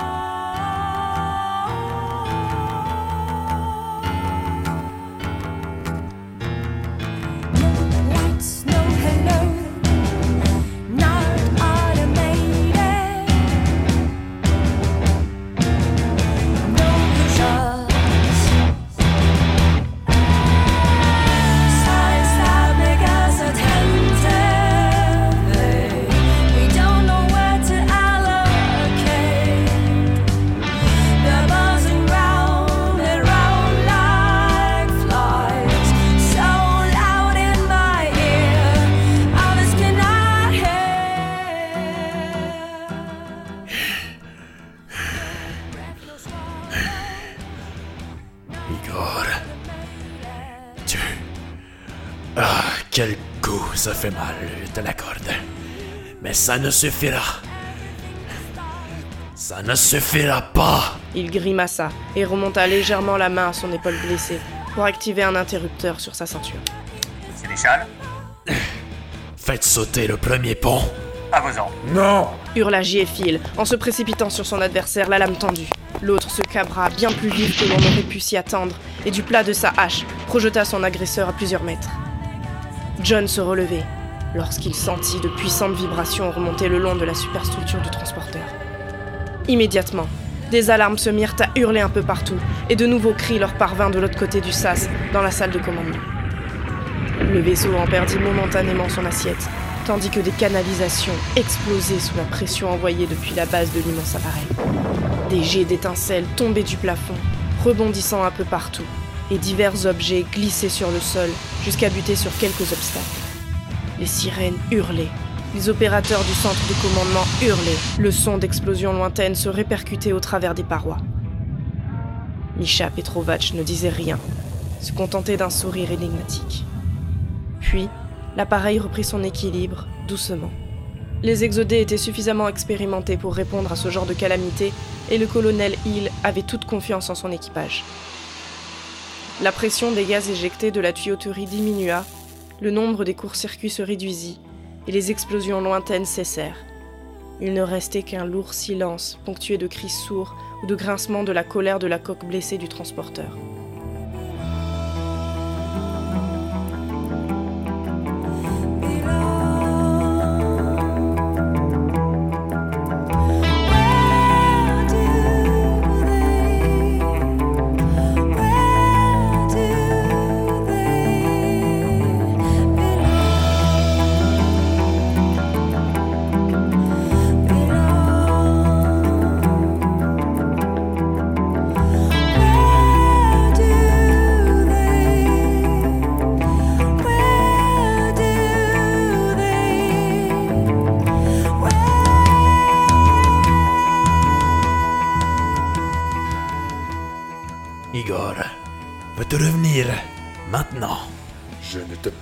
Pardonnerai jamais ce que tu viens de faire.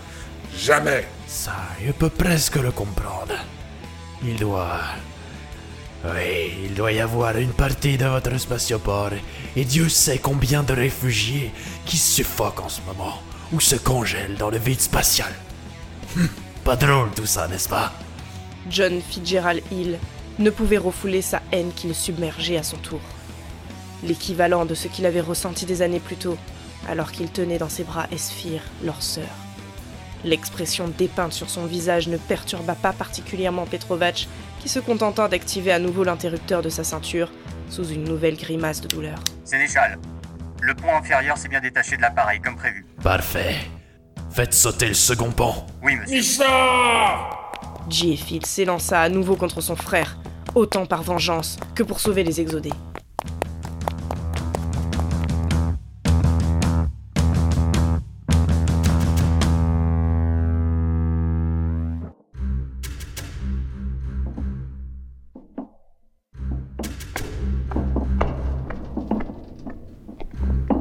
Passez-moi le centre de commandement.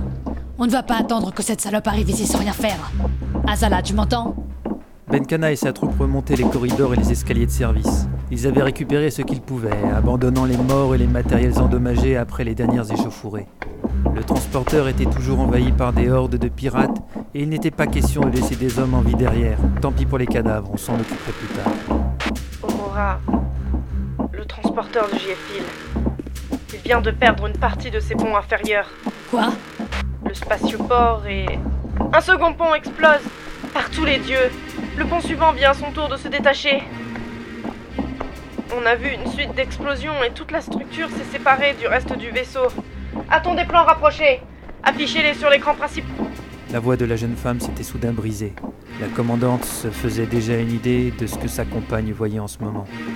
Azala Oui, je suis là. On... On voit des corps flotter dans le vide. Plusieurs. Quelques dizaines. Impossible de dire si ce sont des soldats ou des civils. Bon sang, John, que fais-tu? Sauf problème, nous serons de retour d'ici une vingtaine de minutes. À tout de suite. Je... Avant le transporteur 6, on a...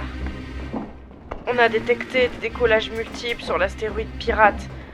Beaucoup d'appareils de transport, mais aussi des chasseurs. Et ils viennent droit sur nous. La choupa n'a pas perdu de temps. Passe le message, on va devoir se battre sur plusieurs fronts. Est-ce qu'au moins Price a fait décoller ses appareils et le croiseur Et les nôtres, ils sont en route Il nous a dit d'attendre un peu et de surveiller l'astéroïde.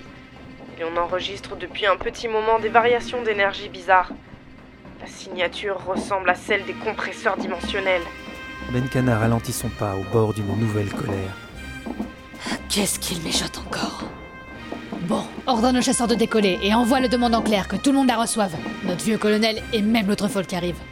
Arrête de n'en faire qu'à ta tête. Je suis une stratégie visiblement bien préparée. Eh bien qu'il la partage avec moi. Fais décolle. Les compresseurs de l'astéroïde entrent en fusion. Les hommes de Benkana se mirent en position de défense, sécurisant leurs alentours immédiats. Leur chef venait de s'arrêter net au milieu de sa lancée.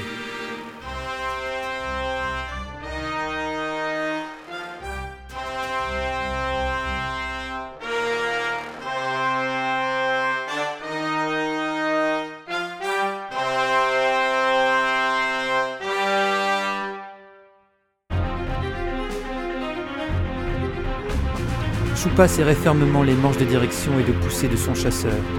On avait pu mettre deux fidèles lieutenants à elle dans le petit espace dédié au bagage, et ce scénario s'était répété dans tous les engins qui décollaient encore. Il n'y avait ni assez d'appareils, ni assez de temps pour embarquer tout le monde. Alors on improvisait, comme seuls les pirates savaient faire. L'un après l'autre, les compresseurs dimensionnels virèrent au rouge, puis au blanc, et tel un chapelet de l'enfer, embrasèrent toute la surface de son astéroïde. Quelques secondes suffirent pour que de nombreuses explosions bien plus puissantes ne remuent les profondeurs du gigantesque rocher. Et enfin, alors qu'une gerbe enflammée emportait le spatioport, où des vaisseaux de transport tentaient encore de décoller, sa base, l'abri où elle et les restes de l'équipage de son père avaient trouvé refuge par le passé, sa maison, se disloqua. La jeune femme serra les dents. Karl, et maintenant l'astéroïde. Ce n'était plus simplement une affaire de dette de sang entre Benkana et elle, c'était une question de survie pour tous. Il n'avait plus le choix. La principale porte de repli venait de se refermer. Pas de larmes. Elle en avait trop versé par le passé, et l'urgence était ailleurs. Elle se sentait capable d'arracher les yeux à tous ces maudits exodés, un par un s'il le fallait. Appel général La destination se trouve droit devant nous à bâbord. C'est notre future maison qui nous attend là-bas. Messieurs, en avant Et, slalomant entre les débris, les corps et les morceaux épars de l'astéroïde qui n'arrêtaient pas leur course, des dizaines et des dizaines d'appareils de toutes sortes convergèrent à la suite de Choupa vers le transporteur 7.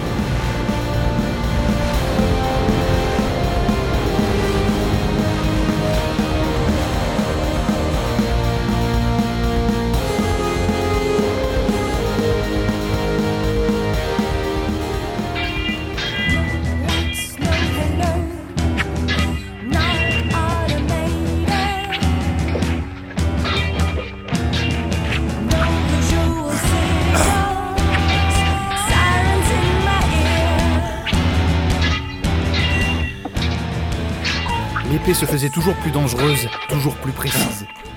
Plus son frère comprenait combien sa cause était perdue, plus son côté pirate reprenait le dessus. La fougue combattante inscrite dans ses gènes explosait en une vigueur que seul Misha Petrovac était à même d'admirer. Vas-y, Igor. Oui, c'est cela. Oh, joli coup. Il exultait. La force et la hargne de ce sang coulant dans ses propres veines brûlaient sous ses yeux. Oui, il l'avait retrouvé. Peut-être même venait-il de trouver enfin son frère. Après toutes ces années passées, Igor était enfin devenu un homme. Mieux que cela, il était devenu LE pirate que Misha attendait depuis si longtemps. Un coup de talon le frappa au milieu du ménisque alors que le géant exécutait une feinte et l'improbable se produisit. L'os se fendit. Un choix judicieux, un moment parfait, une connaissance des techniques de combat inédites pour Misha qui recula, grimaçant sous la douleur. Mais s'il pouvait ignorer les impulsions qui remontaient de sa jambe meurtrie, il ne pouvait obliger son corps à fonctionner correctement avec deux blessures graves. Elles handicapaient ses mouvements et Igor en profitait, lançant ses dernières forces dans la bataille. La lame de l'épée entailla alors la main tenant la hache, et sous le choc, celle-ci tomba et rebondit sur le sol, désormais hors de portée. Petrovac garda son sang-froid et évita de justesse les deux jambes tendues qui tentaient de le renverser. Il n'avait plus qu'un membre encore intact, mais cela suffisait. D'un retournement qui surprit son adversaire, le géant roux se laissa tomber le coude en avant sur les hanches du corps qui se repliait, bien trop près de lui. Un craquement, d'un rugissement de douleur qui arracha un sourire au pirate blessé. Un combat n'est jamais terminé sans la mort de l'adversaire. Tes manières de gentleman de Materwan te l'ont fait oublier, mon frère. Prononça-t-il doucement.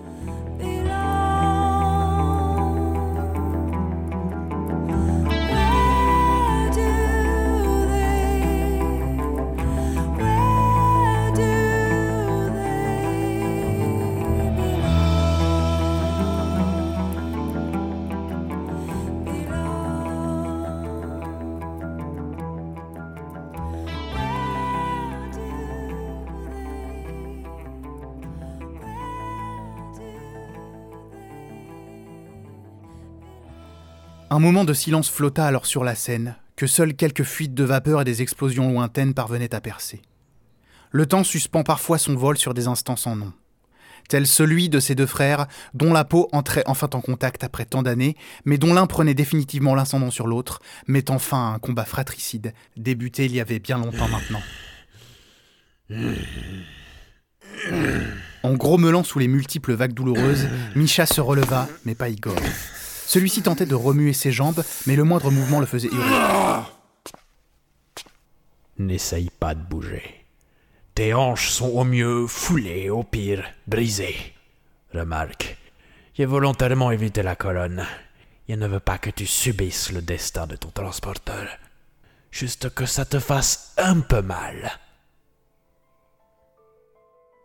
Voir ainsi son adversaire au sol, obligé de ramper dans la douleur pour avancer, avait quelque chose de pathétique.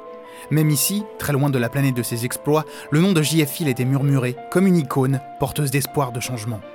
Quelle surprise, lorsqu'il avait découvert qu'il s'agissait en fait de son frère Il s'approcha doucement, boitant, les bras ballants. Viens avec moi. Je pense que tu as compris qu'il avait gagné. Arrêtons de nous entre-déchirer, d'accord? Non. Misha remonta sa main valide à son communicateur. Préparez-vous à faire sauter un pont supplémentaire. Sénéchal, nous avons des problèmes. On est obligé de reculer. Hein Pourquoi Les exodés, ils sont complètement fous depuis qu'on a fait. Attention La structure Mais qu'est-ce qui se passe? Seul le grésillement lui répondit, puis soudain, un tremblement parcourut la coque. À nouveau, l'assiette du transporteur fut perdue, à nouveau les alarmes rugirent. Les derniers circuits encore intacts se rompirent, projetant leurs étincelles qui rebondirent sur le sol, sous les fumerolles de vapeur s'échappant de tuyaux plusieurs fois vidés de leur substance. Igor Je couperai ton vaisseau en petits bouts, tu m'entends? Ce ne sont pas tes hommes qui viennent de détruire un pont cette fois. Nous, nous le savons tous les deux, Misha. Ici votre sénéchal qui vous parle. Est-ce qu'il y a quelqu'un? Une voix différente sortit alors du communicateur. Jeff, les exodés ont fait s'effondrer deux ponts sur nos troupes qui les minaient. Et nous n'arrivons pas à les repousser, on croirait d'être...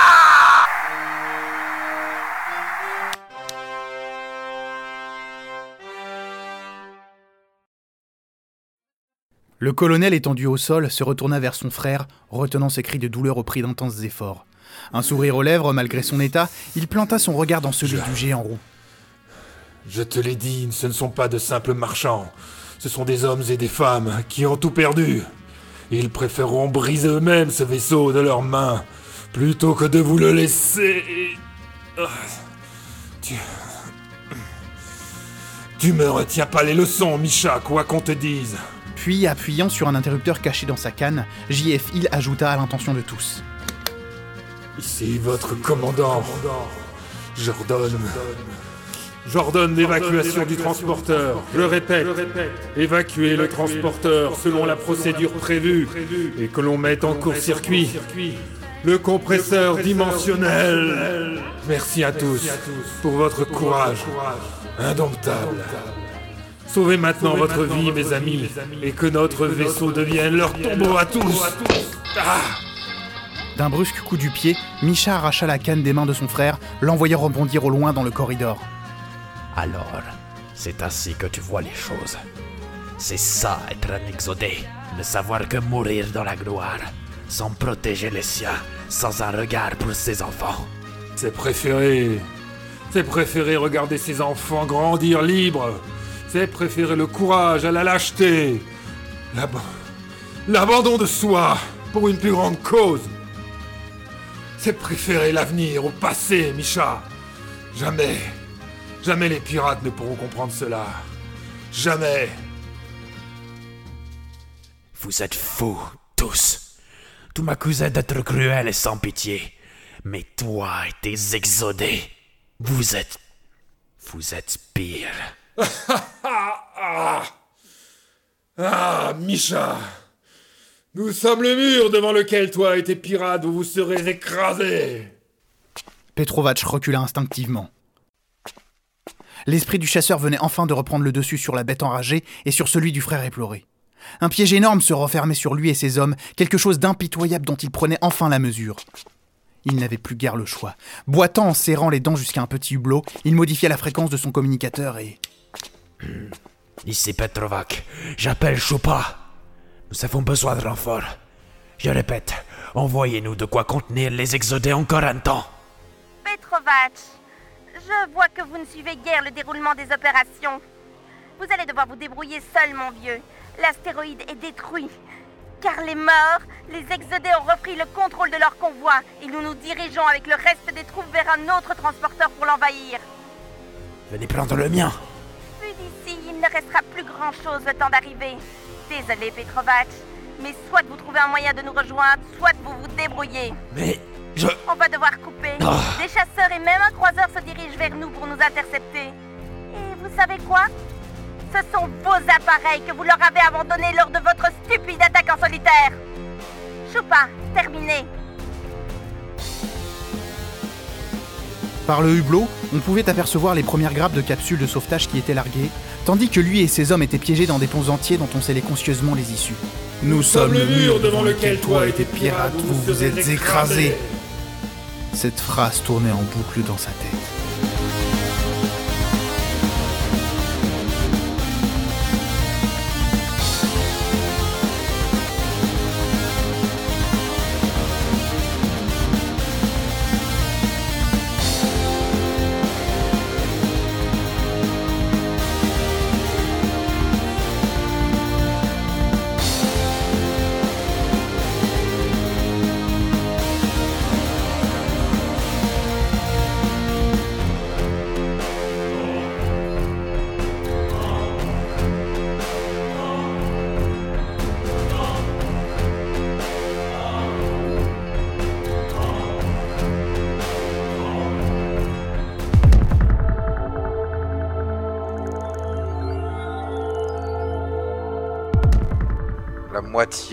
Seule la moitié de ces hommes avaient pu traverser le barrage formé par les pilotes de l'Exode. Maudit croiseur, maudit Petrovac. Une majorité du convoi pirate n'était composée que de vaisseaux civils, de transports armés sommairement, sans grande maniabilité. Les six chasseurs avaient provoqué des carnages, mais la force de frappe de ce croiseur s'était révélée bien pire encore. Peut-être devait-on reconnaître à cet idiot de sénéchal, qui avait abandonné à leurs ennemis une arme si redoutable, d'avoir mis hors jeu les appareils du troisième transporteur dont il avait fait exploser le spatioport. Ceux, comme Choupa, ayant pu se faufiler à travers les mailles du filet, s'étaient posés à l'intérieur de la barge, toujours fermement ancrée au vaisseau de Benkana. Carl, tu seras vengé. murmura la jeune femme en progressant dans les coursives étrangement vides. Elle avait rameuté ce qu'elle croisait. S'était échinée à relancer la flamme et puiser dans les yeux hagards des groupes de pirates qui pensaient leur plaie. À voir leur état, ou celui des corridors, et à enjamber les morts de toutes origines, Choupa saisissait mieux les rapports qu'elle avait reçus. Non. Les exodés n'étaient pas des proies ordinaires et le prix à payer pour les soumettre était déjà exorbitant. Mais elle et les siens étaient désormais acculés. Ils ne pouvaient plus faire machine arrière. Ce transporteur devait tomber entre leurs mains, coûte que coûte. À part les morts et quelques assaillants de la première vague, aucun signe des exodés. Où était-il donc? S'abritant contre une conduite, elle laissa son regard parcourir les troupes qui la suivaient. Ils étaient suffisamment malgré tout. Plus nombreux encore que le groupe originel qui avait pris d'assaut ce vaisseau de l'Exode. Et ils grossissaient doucement au gré des rencontres avec les pirates égarés ou restés en arrière. Les éclaireurs lui firent signe et elle s'élança, suivie par le gros des troupes. Sur une consigne qu'elle martelait inlassablement, personne ne parlait. Toute la progression devait se faire en silence. Pas question de se lancer tête baissée dans la mêlée. Elle refusait de laisser la moindre chance à leurs adversaires. Un éclaireur, resté en arrière, lui fit signe de la rejoindre. Le visage sombre, il désigna une pièce, au sas entr'ouvert, d'où émergeaient des bras et une jambe. Le spectacle la tétanisa. Tous des pirates, tous exécutés, d'une balle dans la nuque. Tous entassés là, les cadavres bien empilés pour maximiser l'espace du petit local. L'odeur de sang lui prenait à la gorge. Choupa ne put s'empêcher de demander. Les exodés sont-ils donc devenus des fauves? Qui a pu faire ça? L'autre lui montra un symbole sur les poignets et les chevilles pendant dans le couloir. Il y avait été gravé au couteau une sorte de tête d'animal, un ours. Nordiste. Leurs ancêtres, ce n'était pas un acte gratuit, c'était un message de la part d'exodés aux mêmes racines. Choupa plissa les yeux, refluant une nouvelle vague de colère. Ne croyez-vous donc loup devenu mouton? Vous allez regretter votre prétention. Fermez la porte autant que possible, que les troupes derrière ne voient pas cela. Vous y veillerez. Nous continuons. La jeune femme inspira une dernière fois cette odeur de mort, concentrée, fixant cet instant dans sa chair autant que dans sa mémoire. Et elle s'élança, l'épée et le revolver serrés comme jamais.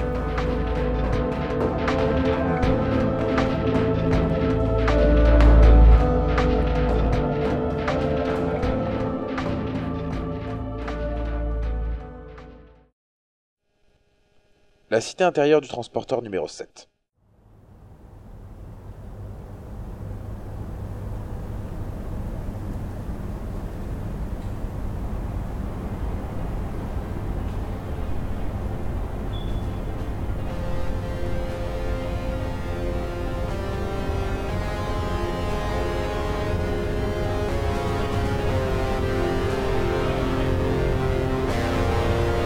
Avait deux grandes entrées. Les deux étaient occupés par les pirates de Choupa. Ils avaient même rejoint un groupe de la première vague, qui leur avait rapporté des faits inquiétants. Depuis une trentaine de minutes, les combats avaient cessé.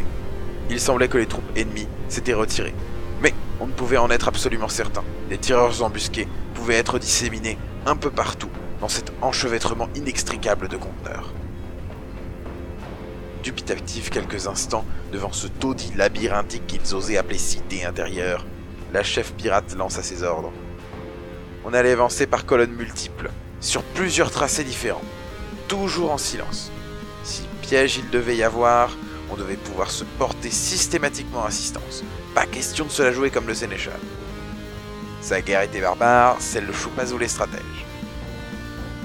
Ils s'élancèrent. Une dizaine de groupes répartis sur presque toute la largeur de l'immense espace délimitant la cité glissèrent furtivement le long des formations de conteneurs, restant autant que possible dans l'ombre. Toujours personne. Rien. Un coup d'œil, elle avait pu constater que les habitations inférieures étaient laissées à l'abandon, vidées de leurs occupants.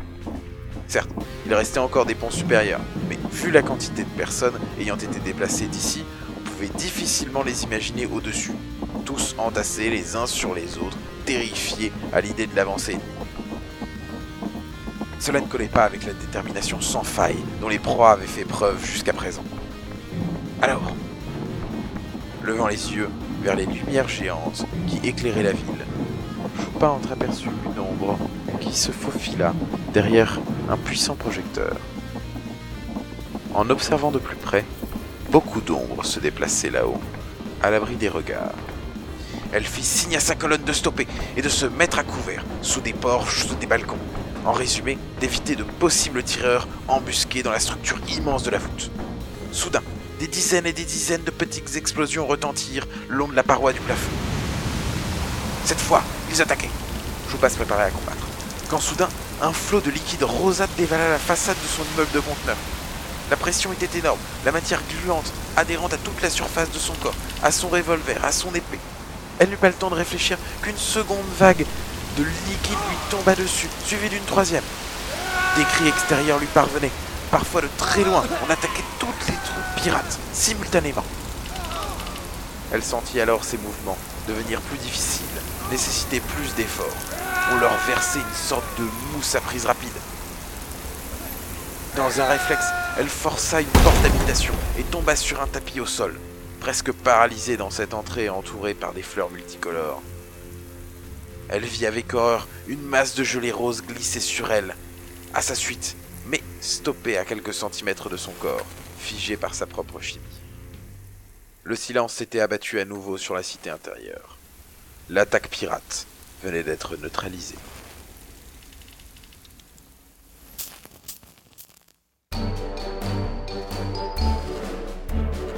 Un quart d'heure plus tard, la porte du fond de la pièce où elle se trouvait glissa sur ses gonds. Une grande femme blonde, habillée en tenue militaire, suivie d'un vieil homme grisonnant et de quelques civils armés, s'approchait d'elle. Choupa ne pouvait toujours pas bouger, la tête bloquée vers le haut. Seuls ses yeux pouvaient voyager. Les bottes de la femme vinrent se poser à quelques centimètres du visage de Choupa. Sans même mettre un genou à terre, la blonde la toisa, un sourire carnassier se dessinant sur ses lèvres. Choupa, c'est cela. Pas très impressionnant pour quelqu'un qui voulait me faire mordre la poussière. Père Neuf, occupez-vous de ces sbires, en silence. Bien, madame. Cela ne devrait pas être très long. Carlo, Pietro, et vous deux, allez-y. Les civils rangèrent leurs armes et sortirent des canifs et autres couteaux. Puis, calmement, ils commencèrent à égorger les pirates de la colonne de Choupa, paralysés dans la gelée rose. Les plus chanceux s'étaient d'ailleurs déjà noyés depuis plusieurs minutes. Ça, chère petite catin, c'est une entrée en matière pour que tu comprennes à qui tu as affaire. Tu seras mise en prison de haute sécurité et nous aurons probablement... Elle lui posa le talon de sa botte sur la joue, appuyant en tournant le pied. beaucoup de choses à nous dire. Puis, elle fit demi-tour et quitta la pièce. On l'entendit activer son communicateur tout en s'éloignant. Envoyez un message à Price pour le remercier. Son idée a parfaitement fonctionné. Betkana disparut du champ visuel de Choupa, alors que les râles ou infâmes gargouilles continuaient à lui parvenir. Elle ne voyait rien, juste savait-elle poser les images sur ses sons. Car, contrairement aux yeux, on ne pouvait pas fermer ses oreilles.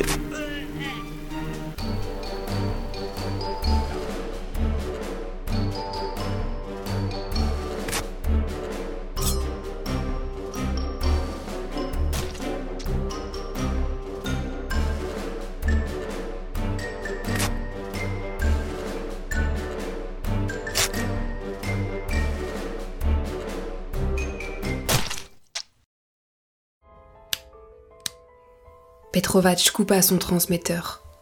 Il était désormais inutile de communiquer avec qui que ce soit. L'extérieur les avait abandonnés, et si ces hommes trouvaient une échappatoire, ils sauveraient d'abord leur peau. En plaquant son dos à la paroi, il sentit la douleur se rappeler vivement à son bon souvenir. Sa plaie à l'épaule était dangereusement enflée, l'intérieur cicatrisait difficilement et les pulsations ne diminuaient pas. Son ménisque criait à chaque mouvement, même s'il l'ignorait. Quant à sa main gauche, le tendon apparaissait au fond de la coupure qui avait sectionné le muscle du pouce. Il mettrait du temps à pouvoir réutiliser cette main convenablement. En fait, tout son corps allait demander une longue période de rémission. Lentement, il s'autorisa quelques secondes d'abandon et se laissa glisser le long de la paroi. Son ménisque hurla encore lorsque son fessier toucha le sol, mais ce fut tout. Misha Petrovac releva sa tête pour la caler contre l'acier du mur derrière lui. Le petit bruit du choc résonna quelques instants, vite absorbé par les grincements inquiétants qui montaient dans les coursives. Son frère était allongé à quelques mètres de lui, le dos au sol, l'os de la hanche suffisamment endommagé pour le paralyser durablement. Il ne bougeait pas non plus, le visage fermé, observant quelque ondulation du plafond. C'est. C'est un sacré engin que tu avais là. Cette série de transporteurs était construite en dur. À ton avis, on a combien de temps Je. Je dirais une vingtaine de minutes, peut-être moins. Et. Et pour ton information, nos compresseurs dimensionnels sont. sont d'anciens modèles. Une fois en court-circuit, on ne peut plus les arrêter. Penses-tu? Moi, je peux mettre hors circuit un compresseur à deux doigts d'une fusion. Ah bon? Et comment ça? Demanda le colonel, d'une voix soudain moins agressive. En fait, je ne sais pas trop. J'ai balancé trois techniciens dedans, en leur disant qu'ils mourraient avec elle s'ils ne stoppaient pas le processus. J'ai été bon joueur. Le survivant a été relâché sur une colonie proche. Tu. Tu es un monstre, Misha. Ah, toujours les grands mots. Et toi, combien de types as-tu tué? Étaient-ils tous de bons méchants croqueurs de bébés joufflus? J'en doute, mon frère. J'en doute. Les soldats aussi font des choses sales. JF Hill ne répondit pas. Le spectacle d'une plaine qui s'effondrait sur elle-même et d'une ville disparaissant sous un cataclysme sans précédent glissa fugitivement devant ses yeux. Oui, le nombre de morts qu'il avait sur la conscience n'était peut-être pas si éloigné de celui de son frère en fin de compte. Par ailleurs, Misha n'était pas blessé comme lui. Va-t'en. Il y a largement assez de capsules de sauvetage pour tout le monde. N'hésite pas. Pourquoi ma présence te dérange tant que ça? Tout va exploser. Toi, toi tu peux encore t'enfuir, alors fais-le. Alors qu'il prononçait ces mots, une sorte de décharge de foudre traversa le couloir à bonne distance.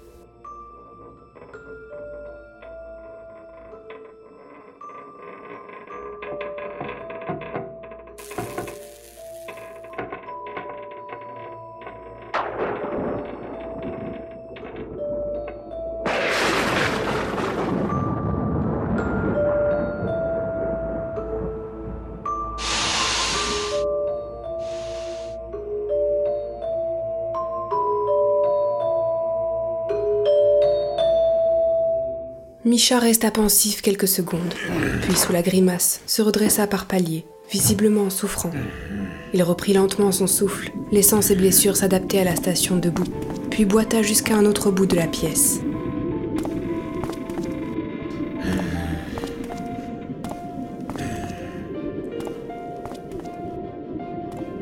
Il se déplaçait hors du champ de vision d'Igor. Celui-ci l'entendit juste fouiller quelque chose, dans les débris jonchant un des coins, près de l'entrée encombrée de la salle de commandement.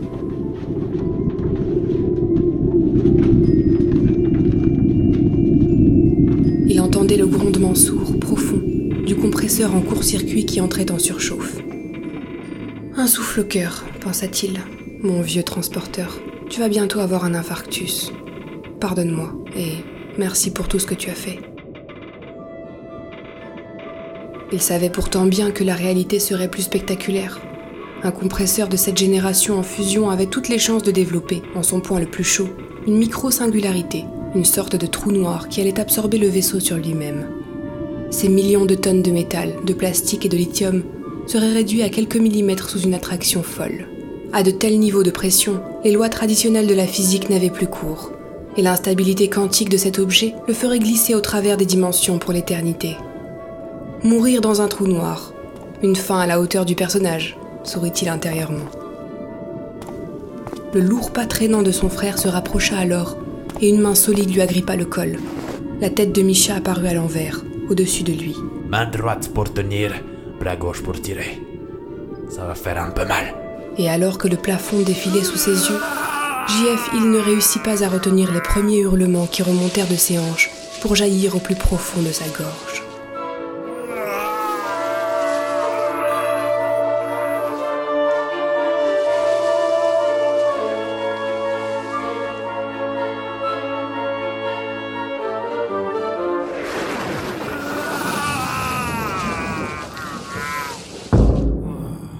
Le choc de la paroi contre son dos lui parut presque une délivrance.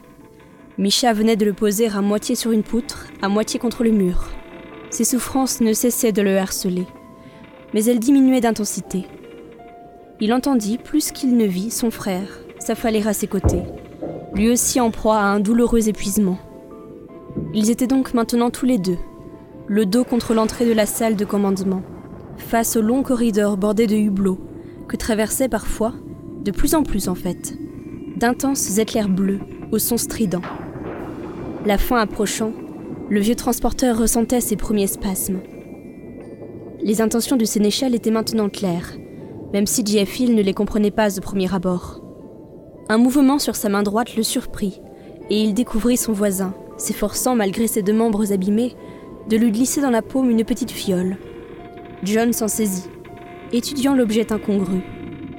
Tu as mis la raclée à mes pirates, l'un d'entre eux a perdu ça dans un coin. C'est sûrement un alcool quelconque, mais je n'arriverai pas à l'ouvrir. À toi l'honneur. Tu me le passeras ensuite. Le colonel resta dubitatif, puis ouvrit la fiole et porta le goulot à sa bouche. La force du breuvage rendit dignement grâce à l'alcool frelaté des pirates, au point qu'il dut forcer sur la déglutition pour faire passer le liquide.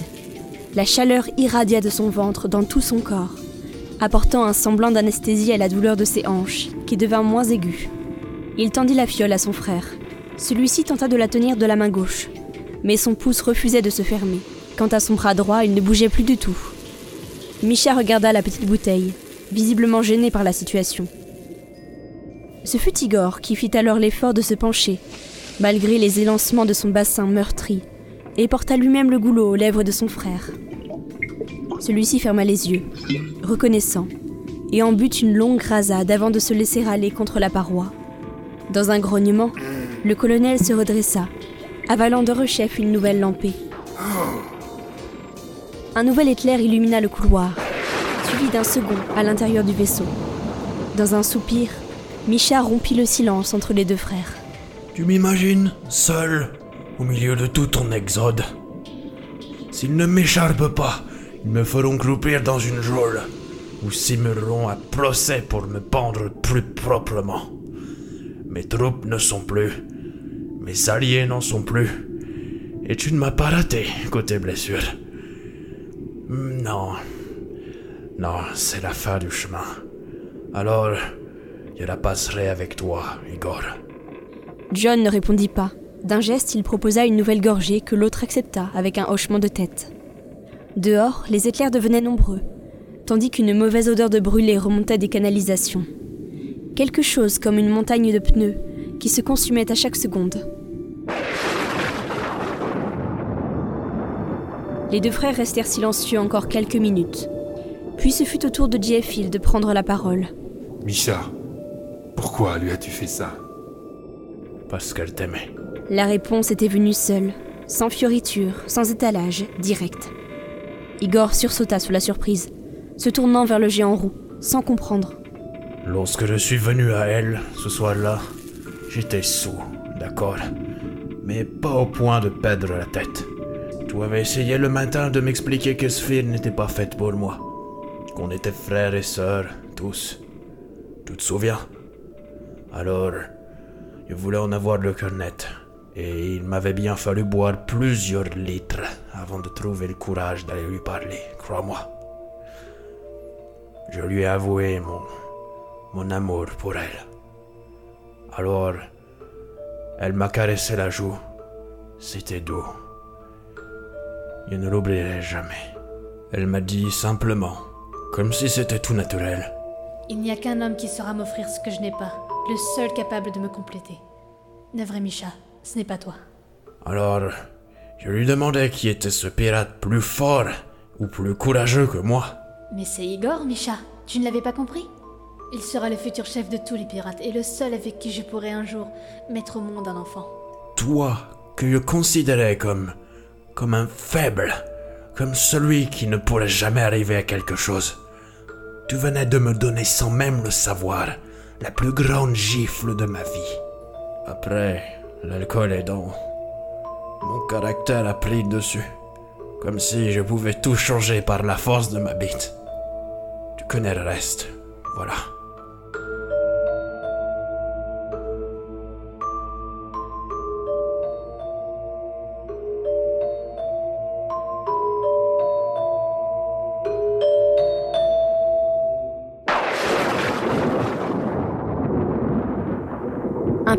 Traversa la cloison à quelques mètres d'eux, magnétisant les objets métalliques et les cheveux des deux combattants. Igor ignora l'accident, se collant à nouveau contre la paroi. Presque naturellement, il avala une nouvelle gorgée de l'alcool brûlant dont les effets commençaient maintenant à se sentir, au niveau de son esprit, ce qui, de son point de vue, se révéla salvateur. Esphir, Misha, ils étaient frères et sœurs. Demi-frères et demi-sœurs, certes, mais quand même. Ils étaient ensemble, unis, un pôle où tous se retrouvaient. Une famille. Une famille.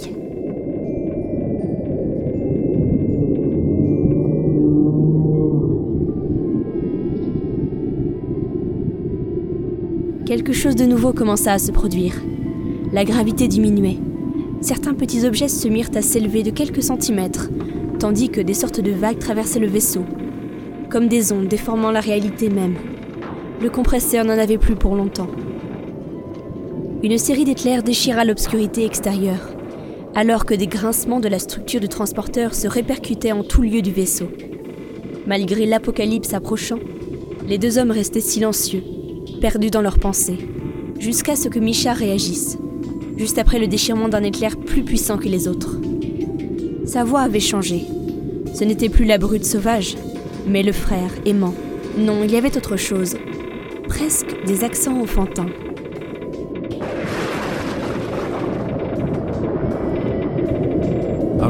Passe, j'ai toujours voulu savoir un truc. Et toi, avec tout ce que tu as vécu, tu sais. Igor croisa son regard, interrogatif. Comment. Comment c'est de vivre dans une forêt à l'air libre? Quel effet ça fait de sentir autre chose sous ses pieds que du métal? De respirer sans réfléchir ni avoir de combinaison toujours à portée de main? De voir. De, de voir voler des oiseaux se balader librement au-dessus de toi et de recevoir la pluie sur son visage. Un sourire apparut alors sur les lèvres du colonel J.F. L'homme connu pour ses années passées dans la jungle avec ses guerriers a multiplié les coups de main contre les troupes royales.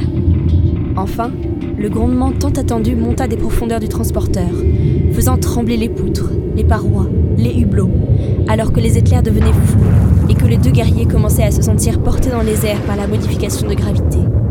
Quelque chose arrivait, une vague qui allait tout emporter.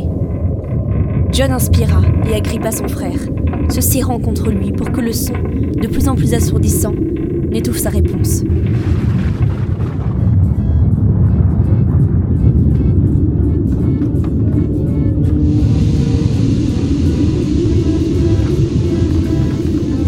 C'est, sentir la vraie liberté. Le jour où j'ai posé les pieds sur Materwan, j'ai compris que tu avais raison, Micha. Je me suis enfin senti libre. L'autre le regarda d'abord surpris, puis sourit à son tour et l'enlaça en l'embrassant sur le front. Misha et Igor, Petrovac et Dievil, deux frères qui se retrouvaient enfin.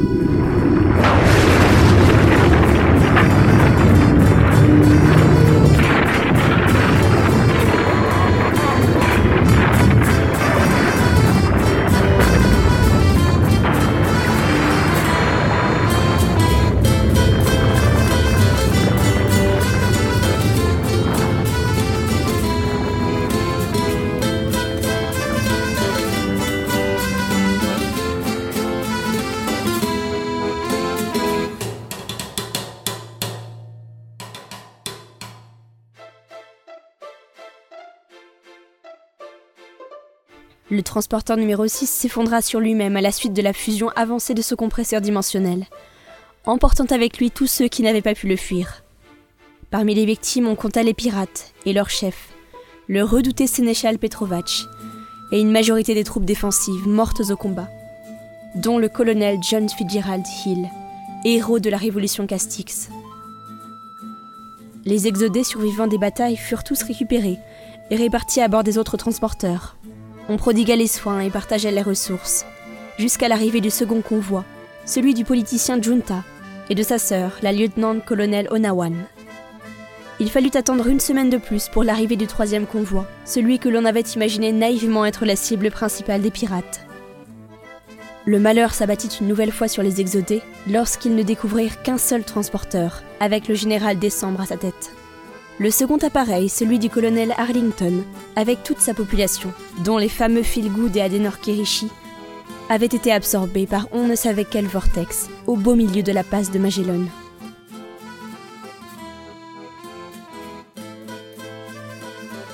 Au total, deux transporteurs étaient perdus, et un demi-million d'âmes avaient péri d'une manière ou d'une autre. Les dégâts occasionnés au convoi, comme la disparition d'importantes ressources en nourriture, eau et matériel, rendaient encore plus incertaine l'arrivée heureuse à destination. Les rationnements, la montée de puissants mouvements religieux, les rapports de force au conseil des commandants et l'imprévu de ce côté-ci de l'univers, totalement inconnu de tous, n'allaient certainement pas simplifier le chemin encore à parcourir.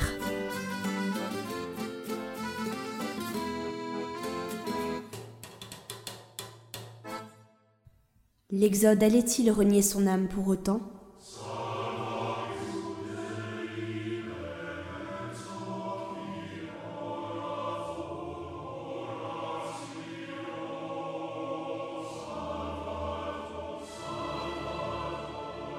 Vous allez affronter des hommes et des femmes qui ont abandonné un régime de terreur pour créer un monde où la liberté et la justice seraient les formes primaires d'une nouvelle société. Jamais vous ne briserez la volonté de résister de ceux qui ont déjà connu mille tourments. Je te l'ai dit, ce ne sont pas de simples marchands. Ce sont des hommes et des femmes qui ont tout perdu. Ils préféreront briser eux-mêmes ce vaisseau de leurs mains plutôt que de vous le laisser. C'est préférer regarder ces enfants grandir libres. C'est préférer le courage à la lâcheté. L'ab- L'abandon de soi pour une plus grande cause. C'est préférer l'avenir au passé, Misha.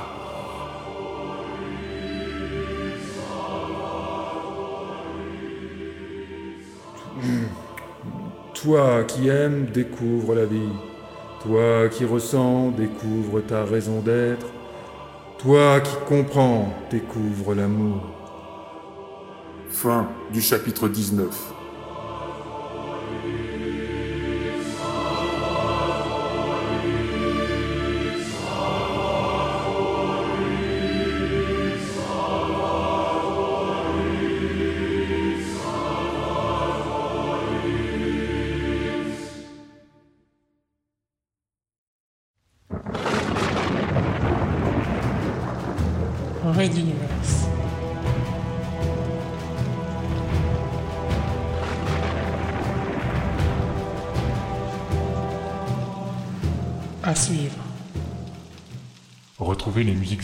Les chapitres complets et les livres numériques de la saga sur reduniverse.fr.